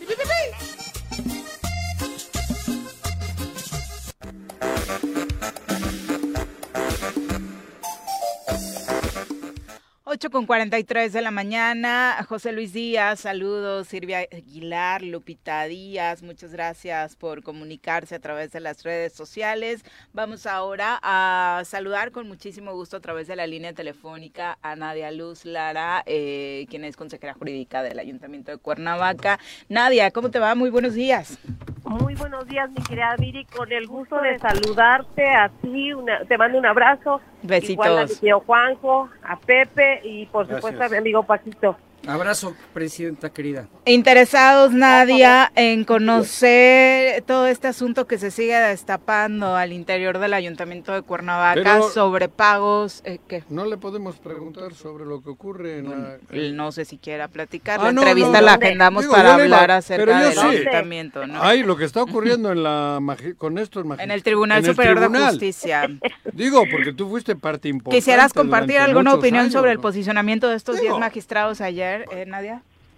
Fíjate que la verdad es que yo respeto a todas y todos mis compañeros, bueno, ex compañeros, colegas, este, magistradas y magistrados.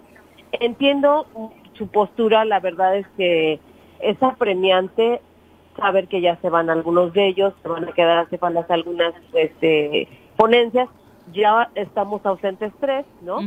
Y eh, por lo por supuesto va a haber ba- bastantes vacantes que tienen que ver cómo se van a, a cubrir.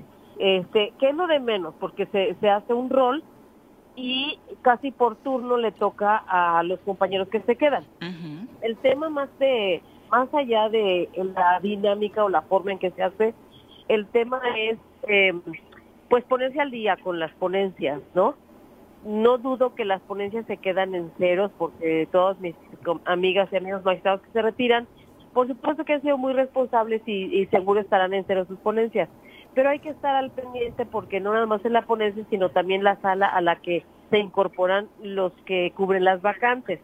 Por un lado. Por otro lado, entiendo también que quedan temas pendientes que tiene que ver, por ejemplo, con ah, tal vez el, el reglamento para la ver por retiro, no sé, cuestiones realmente importantes, ¿no? Y trascendentes que hoy están eh, preocupando a quienes están por retirarse. Lo único que yo diría al, al tema del caso, que sin conocer el fondo del asunto, es eh, recuperar la armonía. Había armonía, había comunicación Claro, claro. eh, valiosísima y eso tiene que recuperarse. La comunicación, el diálogo para que haya armonía al interior y para que quienes se van se vayan con el mejor sabor de boca, se vayan por la puerta grande, contentos, tranquilos y que quienes se quedan se queden también con ese reconocimiento hacia los compañeros y con el compromiso que estoy segura asumen ya desde este momento.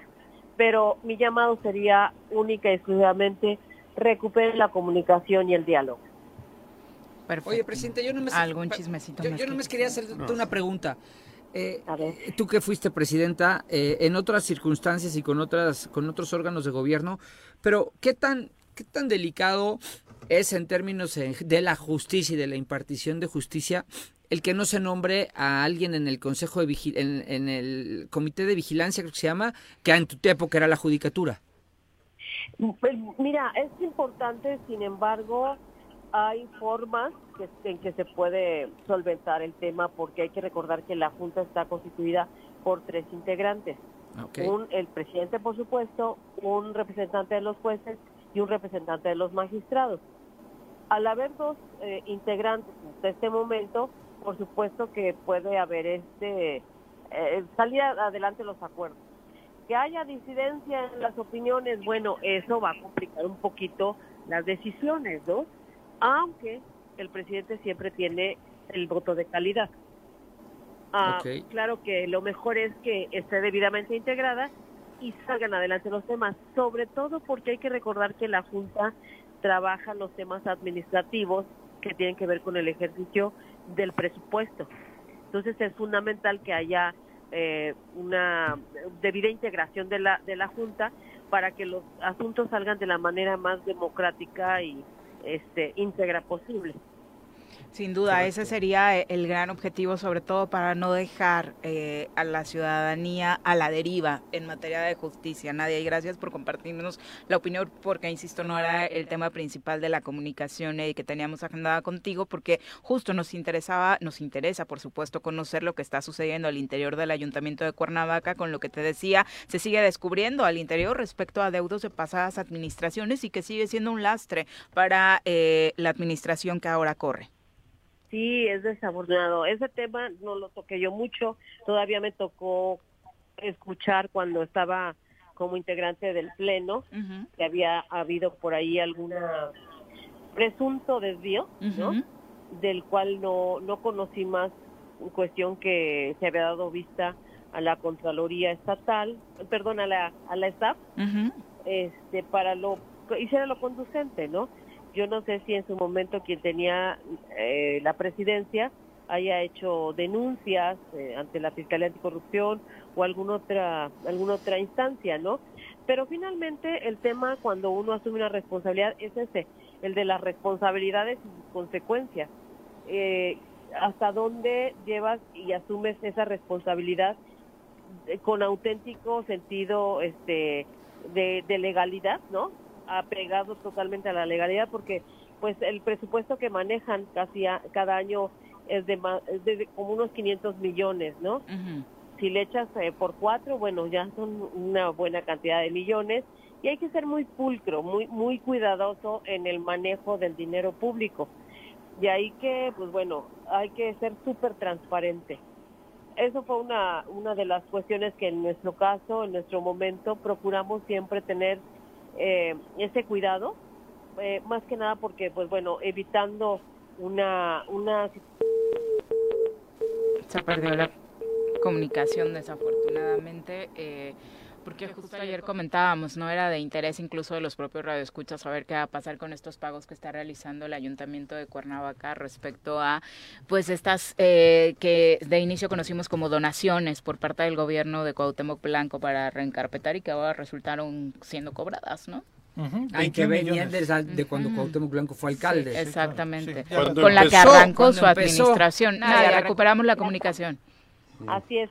Sí, te decía yo que hay que ser muy pul- pulcro en el manejo de el erario, porque eh, el, el manejo, el, el tema no es solamente ser representante de uno de los poderes, sino el, lo que implica eso, ¿no? La responsabilidad que eso que eso conlleva y que pues finalmente al ser dinero público hay que tener transparencia y rendir cuentas oportunamente y por supuesto ejecutar el presupuesto para lo que está destinado. Exacto, y en el caso del Ayuntamiento de Cuernavaca ponerse al corriente con esto que comentábamos ahora que perdemos la comunicación en torno a un pago de una supuesta donación que no fue donación y que ahora la actual administración tiene que enfrentar. Sí, fíjate que es un tema que al el fondo de la historia no lo conocemos, sin embargo tenemos a la mano los documentos que dan cuenta de que en su oportunidad eh, hubo una pues, arreglos de asfaltado de, de muchas vialidades y eh, de- derivado de eso que no hubo procedimiento de licitación ni adjudicación directa, nada, ¿no? Nada de eso. Simplemente aparece un convenio de reconocimiento de adeudo y obligación de pago. Obviamente, en aquel entonces tampoco se paga y con ese documento se inicia un juicio. ¿Ese documento de qué administración fue? Este, bueno, Pues es de hace dos administraciones. ok, de la de, Cuauhtémoc. Sí, la de Ah, Cuauhtémoc del Blanco. 16, del, de- del 2016. Ujú. Claro. Entonces, eh, se inicia el juicio. En el juicio, obviamente ese es el documento base de ese juicio. Eh, quienes estaban en la defensa de los intereses del ayuntamiento contestan que era falsa la firma del entonces presidente, pero no ofrecen pruebas, ¿no? Obviamente eso llevó a una sentencia condenatoria Sí. una sentencia condenatoria que hoy, cuando entra esta administración, no nos queda más que pagar. No, ya no tenemos recurso legal que interponer, eh, vaya, no tenemos escapatoria. Y como bien ya lo vieron ustedes el viernes pasado en el Cabildo Extraordinario, pues se tomó la determinación de, de pagar, no obstante que, pues bueno, con ese dinero podríamos estar haciendo muchas obras o pagando muchos otros juicios que tienen que ver, por ejemplo, con la reestructuración que hubo en el 2020 y que corrieron a mucha gente y no se le pagó, ¿no? O sea, podría haberse hecho muchas cosas. Otro uso. Sin embargo, pues estamos pagando esto.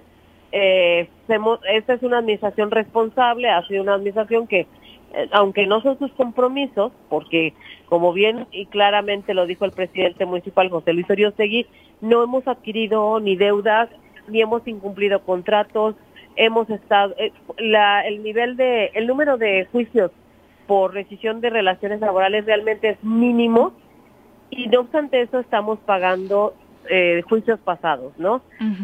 Eh, aun- también debo decirlo con mucho orgullo y con mucho este eh, precisión también a, través de las instrucciones de nuestro alcalde municipal y nuestro síndico después de haber tenido más de dos mil juicios en la eh, atendiendo en la consejería ahora hemos reportado que ya bajamos a eh, bueno resolvimos 800 y de tener una deuda de 200 de más de 200 millones hoy estamos debiendo ya nada más la mitad que por supuesto es muchísimo no pero pero imagínate bajar al 50% la deuda en juicios realmente es un triunfo, ¿no? Para esta administración que en lugar de, de, de, de, digo, de haber estado pagando estos juicios, podríamos haber hecho otras cosas. Claro. Sin embargo, claro. bueno, Ahora- esa es la realidad que tenemos. Nadia, de- después yo creo que sí vale la pena ampliar la información de los cómo han disminuido la cantidad de juicios, tanto en lo económico como en la litigada, porque sí es un mérito fuerte, lo hablamos la vez anterior, pero bajarlo ya, eh, o sea, quitarte de 800 es un es un es un Sí. bastante es un número Sí. importante que se tiene que destacar. Pero ahora eh, eh, mencionas que la- el reconocimiento de la deuda es a partir de un documento que se firmó y que mencionabas antes, pues estas obras no tuvieron licitación, invitación directa ni nada. A partir de ahí me parece que también la situación amerita iniciar algunas acciones legales por esta firma de reconocimiento de deuda o no sé si están viendo esa posibilidad. Mira, eh, Pepe, sí es, es correcto lo que dices, ¿no?